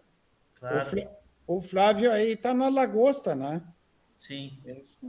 Essa égua tinha sido eh, campeã de, de, de, de esteio, filha do aniversário. Essa é uma égua. Se julgava a cavalo. Se Se, julgava. julgava a cavalo. Mas Essa isso era uma prova funcional, né? É, é, exatamente. lembra dessa foto? Me lembro. Me lembro. Esse, é, é, é bem antiguinha, como eu te digo, mas eu me lembro. É. Nessa época, é, este, se, era comum se apresentar redomões por, porque não tinha renovação quase. Era, é, eram poucas éguas e poucos o número de, de cavalos aqui a gente contava com o aporte de gente que vinha de fora. No terceiro ano, o Flávio disse: não, vocês arrumem outro jurado, porque agora eu vou, vou tratar de, de trazer um. E aí meteu Ah, porque ele participou, ele foi jurado das duas primeiras. três. Três primeiras. Três. Aí na quarta ele quis participar. Na quarta ele disse: não, vocês arrumem outro, porque eu vou, eu vou, eu vou tratar de vir lotado aí. E o irmão dele era muito entusiasta, o doutor Roberto, muito entusiasta, gostava de montar e era um homem divertido, fantástico. É, E quem é, e quem é, e quem é, que, quem é que substituiu ele, o senhor lembra? Quem é que julgou? Ele, ele indicou o Antoninho, creio que foi na, na quarta, o Antoninho, primo dele, o Antônio Sim. Bastos, filho. Bom, Senão- mas aí. Posso estar meio fracassado na, na, na, na- na lembrança, mas acho que foi o Antoninho, sim. Presidente Figueiredo, como é que ele passou por isso? Porque eu sei que ele foi um dos grandes ah, divulgadores da- das provas funcionais também, né?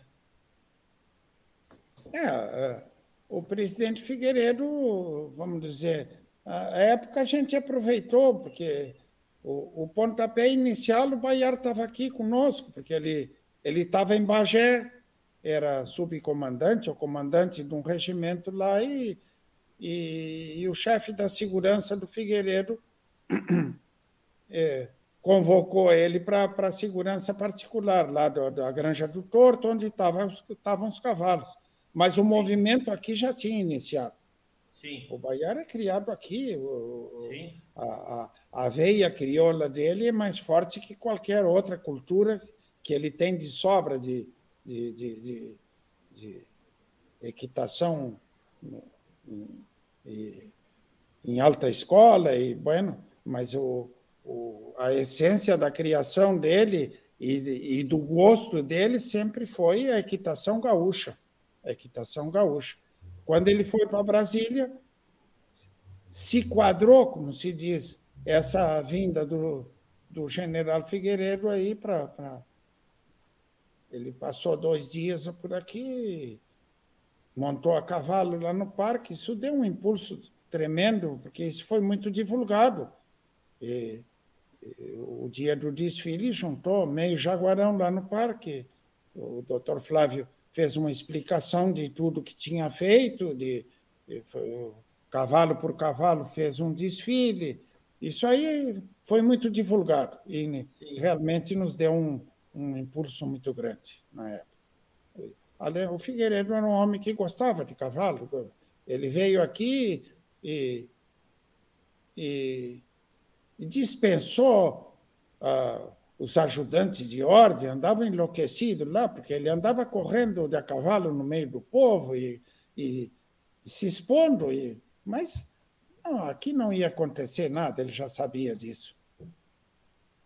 Ele, ele, ele, ele, ele, ele tinha esse entusiasmo também. Além de, claro, a gente sabia que ele saltava, que ele era um homem que montava, dizem que montava bem a cavalo. Eu não vi, não vi, obviamente não vi montar, mas ele, ele tinha esse amor pelo cavalo e veio aqui conhecer o cavalo crioulo, foi isso? Ou, ou, ele já, já, ou ele já conhecia lá através do, do, do coronel lá em, lá em Brasília? Não, não? É... é... O Baiar um dia levava cavalo crioulo. Lá na Granja do Torto ele tinha éguas crioulas. Tinha, tinha, tinha um setor lá, um canto que, tinha, inclusive, ele tinha um ou dois domadores aqui do sul que ajudavam ele. Ah, que coisa é, boa. é. E, e umas éguas que um pessoal do banco Cominde da época tinham Sim. comprado na Argentina e ele levou duas ou três para lá. Sim. E nas horas vagas ele se divertia lá, tinha dois ou três índios do sul lá que ajudavam, galopeavam as éguas, e, e aí foi se formando. E eu acho que o general Figueiredo, ele, ele foi muito contestado pela, pela não é a, a, a defesa, a organização política dos governos votou que ele não, não tinha que vir a Jaguarão. Jaguarão era um, uma vila perto de uma metrópole dessas, Sim. que politicamente ou, ou, ou, essencialmente alguma coisa de, de futuro, de alguma obra, alguma coisa assim, nada. Era um evento de cavalos. Um, e ele veio só para isso, Luiz Carlos? Comer uns assados, ouvir umas mentiras, umas coisas mais ou menos do gênero, assim. E ele veio e quebrou protocolos e que sei eu, e nos ajudou muito, diga-se de passagem. Mas quem, que na verdade, quem moveu isso foi o Baiar, que claro. era chegado com ele. Ele claro. gostou da ideia e mandou tocar e e, e pousou aí no aeroporto, não sei de que jeito, mas pousou e foi-se embora. É. Passou o dia com vocês? É, não, não, dois. Dois dias? Ele, ele dormiu na estância do Fernando Afonso. A segurança na volta lá, mas não. Como eu te disse, não, não, não, precisava, não aconteceu nada, né? Passaram a noite de prosa lá, o pessoal ali se acomodou na, na sede lá e, e tem fotos históricas dessa vigília noturna lá, com muito caso, muito. É, foi muito lindo. É. Muito. Porque, porque o cavalo, né, o cavalo ele não é só o cavalo, ele tem as histórias em torno dele que são as melhores coisas também, Mas, né? Claro, é, não, é? Assim, é, se não tem o recheio, o bolo não fica bom. É. é. verdade. É verdade. Bom, mas aí o Luiz Carlos era, era ginete, montava, domava também, imagino, porque está ali montado num, não eu era, ali? Eu era aprendiz e me empurravam assim. Não, não, não, ser, não dá para dizer que domava, não, não. Deve ser, deve eu, ser, deve ser. Eu, eu, eu mais andei em éguas feitas por outros do que por mim mesmo, não. não tem. Tá, mas aí chegou a cabanha, né? Aí chegou a cabanha. É, é claro. É. E aí? Eu, foi, foi a chegada da cabanha é, era um essa coisa de, de, de gente egressa da, da, da, da, da universidade, de, este, sempre se tem algumas metas, né? Sim. E, e eu comecei devagarito, e nos primeiros 10, 15 anos eu avancei, não digo zootecnicamente, mas o avanço numérico foi muito pequeno. Este, a, a, tudo é difícil na, na vida da gente. É, era, já as éguas é, não teriam o valor das éguas de hoje, as éguas boas, mas esse, foi, a coisa foi feita meia no. Eu, eu tenho aqui, quero que o senhor me ajude, quatro fotos. Uma foto com a Chacai, uma da Bordona Sombra, uma do Batedor e uma do Guarani. Qual o senhor quer que eu mostre primeiro? Me ajude na ordem, assim, cronológica. A Chacai é, vamos dizer, o, é, é, é, apesar de. Aí ela era uma potranca recém-marcada nessa Sim. foto aí. É, é, no Parque de Jaguarão. Foi quando esse, nós fizemos um desfile para o general Figueiredo. Ela se apresentou de, de, de bocal nessa exposição. Era potranca de dois e meio e, e o preparo da época, né? Que nessa época tu pegava um cavalo em março e levava em, em agosto em esteio no Menino Sim. Deus. Agora tu precisa três anos. Esse, a coisa tá, tá mais sofisticada. E o Guarani é um cavalo que, vamos dizer, com um impacto para mim, para esse que está por aí. Este Guarani foi campeão esteio, então esse para mim é uma coisa que, nem sonhada, né? Mas este chegou lá, um cavalo era um era um potranco, uma categoria de potranco. Ele era bem desenvolvido e, e, e se, se, nessa época esse, haviam só dois, dois animais que disputavam o campeonato era o campeão cavalo e o campeão potranco. Sim. Não tinha o cavalo menor, não, não, não tinha essa e ele aqui, nessa foto ele era potranco? Era. Ele estava. Ia fazer três anos. É, ia fazer três anos. Era, era um potranco de bom tamanho. De, de, de, era, era um potranco de bom tamanho. Este. E... Bom, e depois nós temos o Sombra, o Bordone e o Batedor. Ah, Bordone e Batedor. A Bordona tá. foi grande campeã três anos depois do, do, do Guarani. Aí essa Sim. foto é em Jaguarão, quando ela já tinha Jaguarão. vindo para casa e eu levei Sim. ela na exposição de primavera em Jaguarão. Sim. Esse era um, uma égua clássica, assim, de, de, de tipo racial bom e foi julgado pelo Gilberto Loureiro, esse de saudosa memória, o Gilberto Souza. É em 89. Grande amigo seu também, né? Como?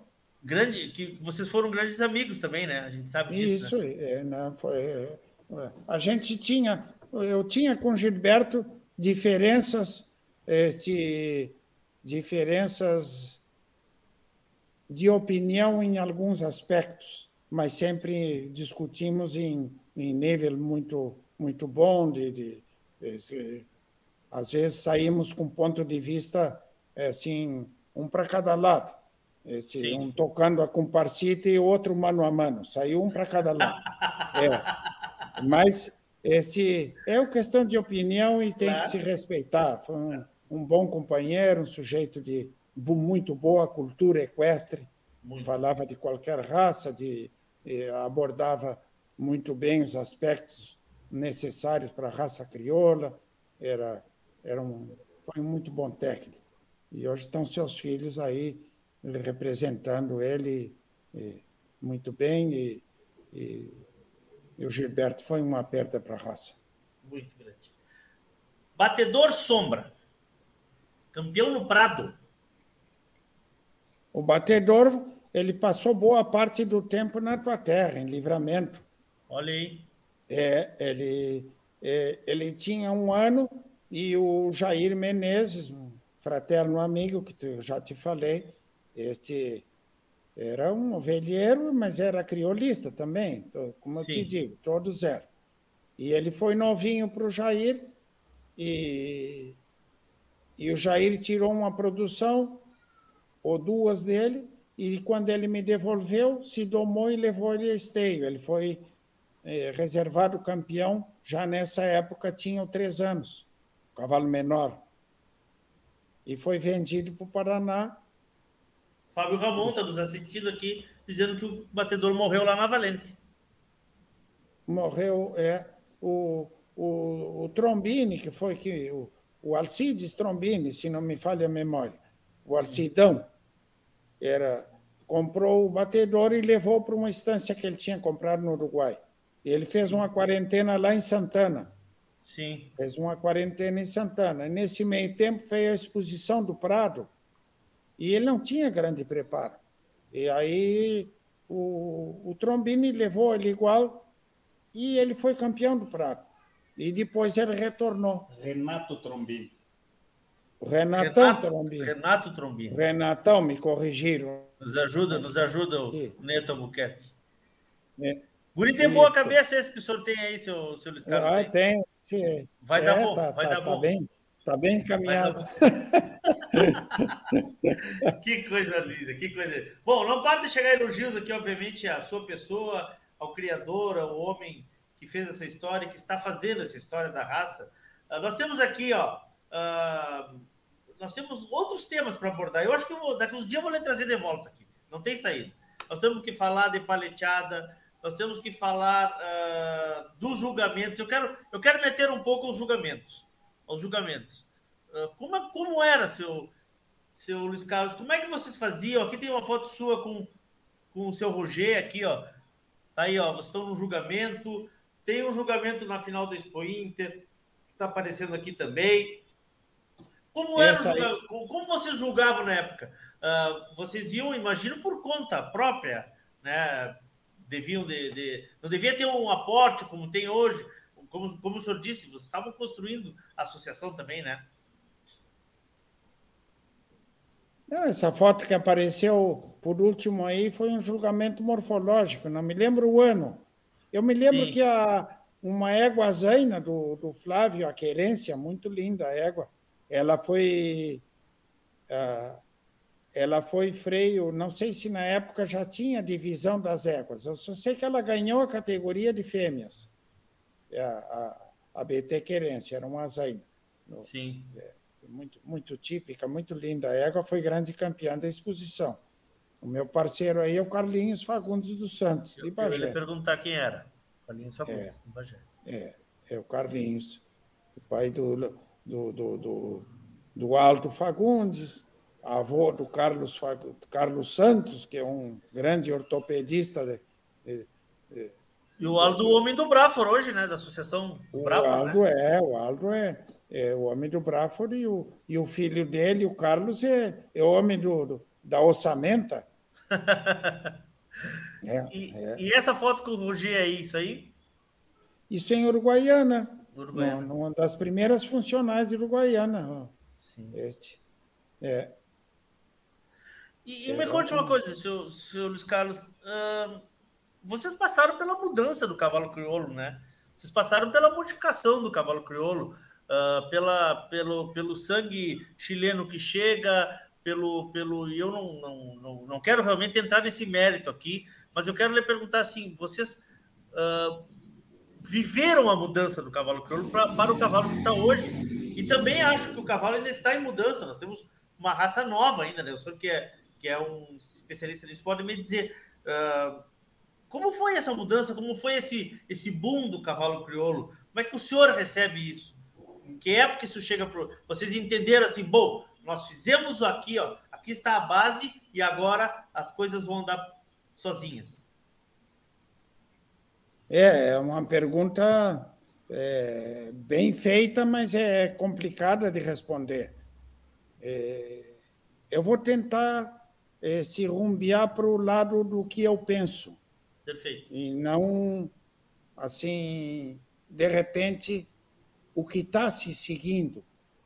O, os cavalos chilenos que aportaram no começo foram os melhores.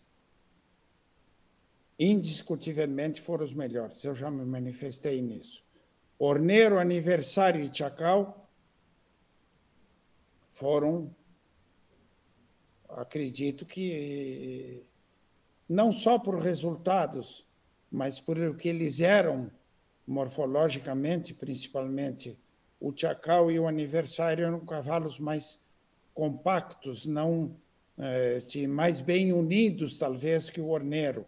O Orneiro era um cavalo de rins mais compridos e de uma garupa, vamos dizer, eh, sem precedentes para a época.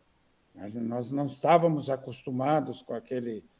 Porque ah, o estándar rezava que a garupa tinha que ter um comprimento uh, ser potente e tal, mas tinha que ter um grau de inclinação e um comprimento de acordo com o conjunto do animal. Este, então, este, não vamos falar no que veio depois em termos de chilenismo. Vamos nos ater no primeiro F1, ou seja, o hibridismo inicial as éguas, a população local que existia, que era totalmente influenciada Rio Grandense e do Prata. Rio Grandense e do Prata. E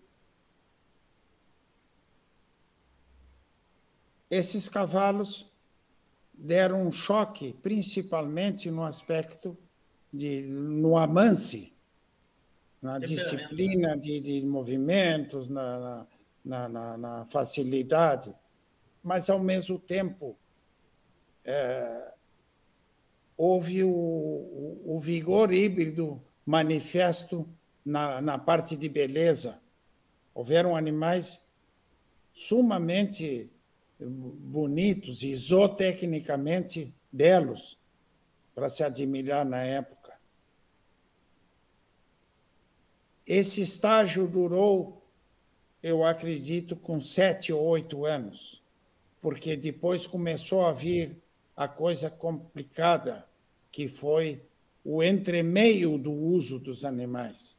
Nesse, te nesse tempo chegaram outros cavalos do Chile, em levas abundantes na época, muitos cavalos, e, e o pessoal comprando muitos filhos do orneiro. O Orneiro foi um grande cavalo, foi o, cavalo, o principal cavalo na estatística de, eu acho que do que tiver que se fazer. Agora, ele deixou uma marca na filiação dele que era inconfundível, que era esse lançamento que eu já desde, a, vamos dizer, eh, não que eu tivesse me manifestado, mas eu sentia que aquilo era uma uma temeridade. Porque para tu unir um cavalo é mais fácil que tu. Aliás, tu desunir o cavalo é mais fácil do que tu unir. E, os, e, e, e havia um, um, excesso de, de comprimento, de, parecia que os animais tinham uma vértebra ou duas a mais, a mais. os rins frouxos e umas garupas imensas. E, e nós convivemos com isso e selecionamos isso durante muitos anos. Eu sou partidário do tipo mais unido, mais intermediário, mas que tem as belezas que os o, o, o, que se conseguiram através do tempo, mas principalmente nessas origens, porque do Chile vieram muito cavalos de pescoço invertidos e nascidos muito embaixo e perfis muito acarneirados e que não deram bom resultado para nós. Passados muitos anos, eu noto hoje, é lógico que a raça evoluiu, mas a raça se autodefendeu também. Se autodefendeu no, no sentido que hoje você vai a esteio e começa a examinar a miúde e se, e se reporta 20 anos atrás, os animais estão mais compactados sem perder a beleza. Então, com os lombos, a continuação, cruz, dorso, lombo e garupa, tem mais.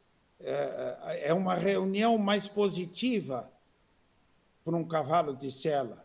Eu acho que a raça própria reclamou de si mesmo e foi se ajustando. Não foi, não foram obras de criadores nem de cavalos. É que faltou o sangue que vinha uh, fornecendo esse, não digo excesso, mas eu considero um pouquinho de exagero no lançamento.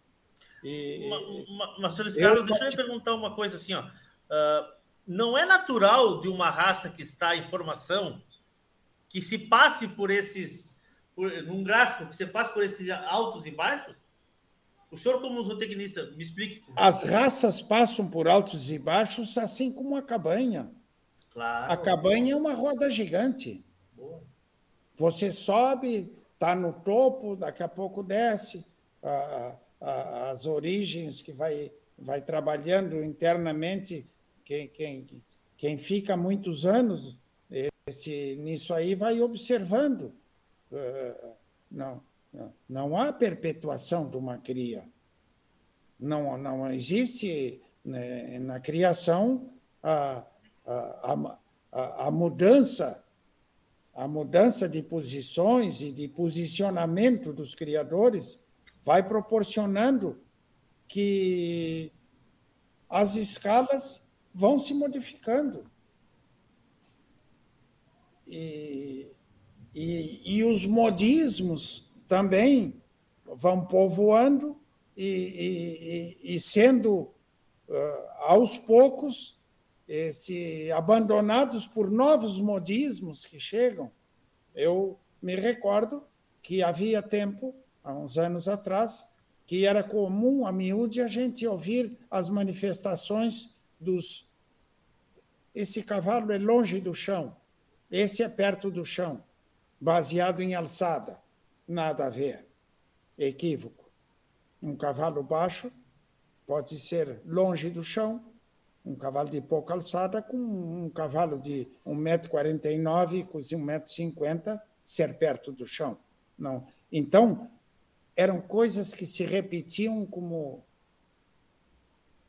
uma voz corrente, assim, iam se emendando o, as apreciações. Ah, quando eu comecei a expor, não se usava tupete. Era o tupete cortado e a cola acima do garrão. E depois vieram N modismos. Hoje tem é, gente que já se usou a cola quase arrastando no chão, o que é um, um, um despropósito, até porque tira o equilíbrio da, da, da, da, da análise eh, lateral e do conjunto de beleza do cavalo. Nem tanto, nem tão pouco. Essa é a minha, é a minha meta nos cavalos, no, na, na, criação. Nem, nem tanto, tanto, nem, nem tão, pouco. Nem tanto, nem tão pouco. Mas assim, ó, uh, hoje o cavalo que o senhor vê hoje, hoje, uh, o senhor disse já em meias palavras aí, é um cavalo então que evoluiu bastante. Hoje o que o senhor vê é um cavalo que evoluiu e consegue ter aquelas qualidades lá do início com o, o propósito que ele veio para cá de ser um cavalo bom e bonito? É isso que o senhor enxerga hoje? Me repete, faz favor. O cavalo que o senhor enxerga hoje, o senhor enxerga hoje, é um cavalo que evoluiu e que corrigiu durante essa, essa evolução algum, alguns defeitos, como o senhor diz, alguma falta de virtudes, e ele é um cavalo hoje bom e bonito. Era isso que vocês buscavam? Não, não. Então, estamos não, perto disso? Não, na verdade, se eu dissesse que, o, que a raça crioula não evoluiu, eu, eu, eu não estaria, vamos dizer, é, falando a verdade. A raça crioula evoluiu.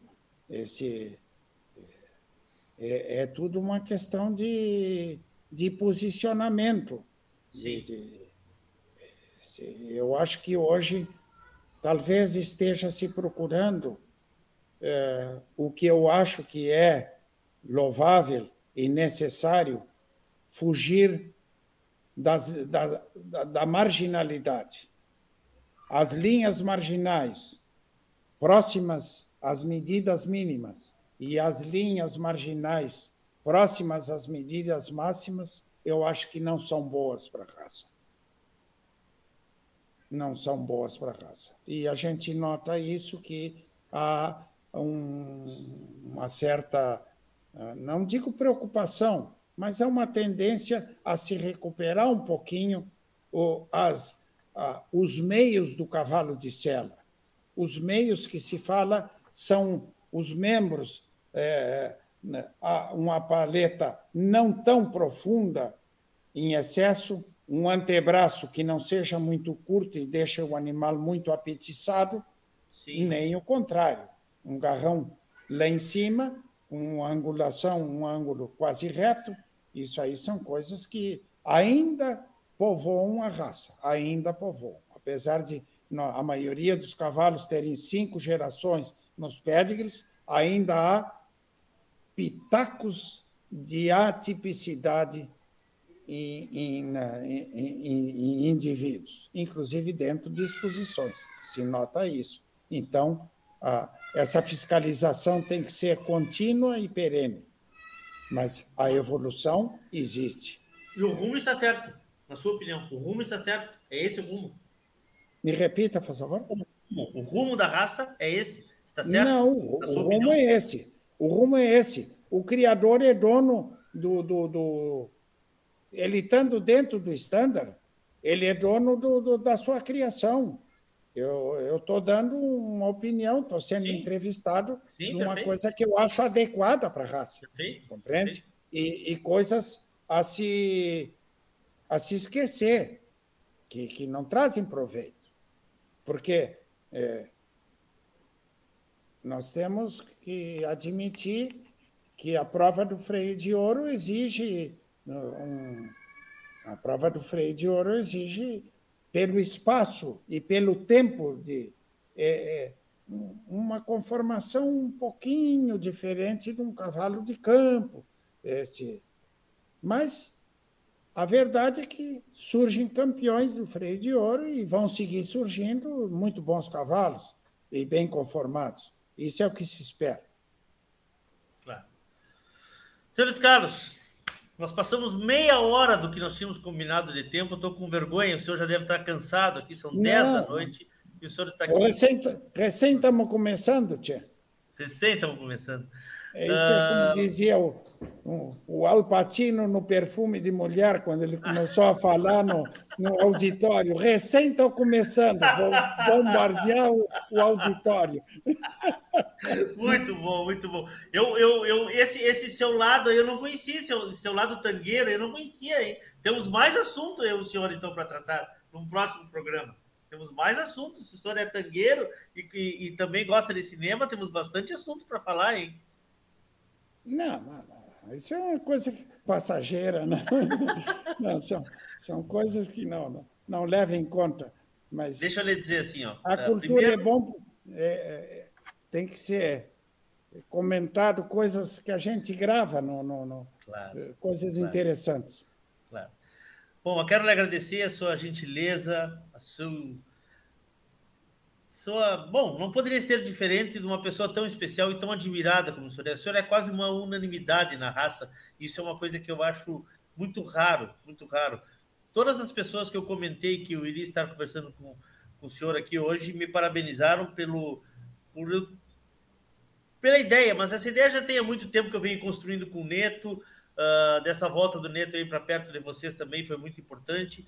E eu quero realmente lhe agradecer se eu deixei de fazer alguma pergunta para o senhor, alguma coisa que o senhor queira falar, o senhor fique à vontade, o tempo é seu, mas eu quero lhe dizer assim que eu me sinto muito orgulhoso e que vou carregar essa nossa conversa por muitos anos na minha memória. Quero lhe agradecer muito mesmo, senhor Luiz Carlos. O senhor é uma pessoa muito além do que eu imaginei que fosse, pelo conhecimento e pela sua gentileza. Muito obrigado. eu que agradeço, mas é, é, é bondade demasiada esse assunto de esse. Eu acho que o criador, seja ele de qualquer espécie, tem que ser verdadeiro e tem que ser verdadeiro e, e pelo menos dar satisfação por dentro, não para o povo. Eu, eu tenho que dar satisfação para mim mesmo do que eu penso. Se eu, se eu desvirtuar a, a, a minha ideologia, o meu, o meu íntimo vai reclamar, e bastante. Então, eu, eu, eu só aconselho, para finalizar, essa juventude, essa gurizada que está começando, que, grupos jovens, este, eh, gente que está começando a raça, que comecem a trilhar por baixo. Subam a escada do primeiro degrau e não comecem a construção pelo telhado. A cultura é a base do que vocês poderão seguir e ser como criadores, como pessoas, mais além. Vocês têm que ter a argumentação da raça, vocês têm que ter o conhecimento da formação da raça, o que ela sofreu, as finalidades, os propósitos, para depois se arvorarem a algo mais. Eu acho que o caminho é um caminho natural, é uma escadaria de uma grande catedral que tem que ser subida degrau a degrau. Muito agradecido, este Leôncio, eu estou, vamos dizer, sempre à disposição, tia. Viste? Tu, tu pode usar e abusar, porque este, a, a conversa é boa quando ela é divagada, quando há divagação. É com uma baforada de cigarro do tempo que eu fum... ah, no tempo que eu fumava, deixei por sorte cedo mas ela não tem lado para subir nem para seguir. Tu vai procurando o rumo e vai buscando e os assuntos vão se entremeando e as crópolas vão brotando como água del manancial. Que coisa, que coisa. Senhores Carlos, muito obrigado pela sua generosidade. Uh, muito obrigado mesmo. Hoje o senhor deu uma aula aqui sobre conhecimento, sobre uh, ser um agente dessa raça maravilhosa que é claro, a gente está construindo uma raça, como eu lhe disse no início ali. E eu acho que vocês fizeram, como o senhor disse, um alicerce, um alicerce para que as novas gerações levem adiante essa, esse, esse, esse, esse alicerce que vocês fizeram, consigam construir, terminar de construir esse castelo, essa catedral aí que o senhor tanto falou. Da minha parte, quero lhe desejar tudo de bom. Um beijo bem grande, um abraço para o senhor. Muito, muito obrigado pela sua gentileza. Estou emocionado aqui. Uma boa noite e muito agradecido. Tá bom. Então, esse foi Luiz Carlos Albuquerque, para muitos o Magrão Albuquerque, que brindou hoje com essa conversa maravilhosa, com esse conhecimento, com esse. Bom, tudo que já foi dito aí. O programa volta terça-feira que vem, às oito da noite, se Deus quiser, ele é de querer. Amanhã ele estará disponível nas plataformas de áudio da Radiosul.net, no Spotify, no teu agregador favorito de podcast, e fica aqui né, a gravação no YouTube para quem quiser acompanhar, também divulgar aí. Não esqueça de se inscrever no nosso canal, de compartilhar esse link, que assim a gente consegue levar essa palavra desse homem tão importante para a raça crioula. Eu me despeço, me despeço em nome desses apoiadores tão importantes que fazem o programa ser viável, Macedo Leilões Rurais, Porto Martins Crioulos, Corraleiro Arte em Ferro, Terra Sol Toyota, Tinho Donadel, Assessoria Equina, Celaria Huguim, Alvorada Crioula, 10 anos, Central de Reprodução Chimite Gonzalez, Fazenda Sarandica, Banha Três Taipas, a parceria com o mago das fotografias JG Martins. Um beijo no coração de todos, queiram bem, não custa nada, uma boa noite e até semana que vem. Obrigado por tudo. Obrigado, seu Luiz Carlos Albuquerque. Estamos hoje de alma lavada. Boa noite. A Radiosul.net apresentou o programa Cavalo Crioulo em Debate.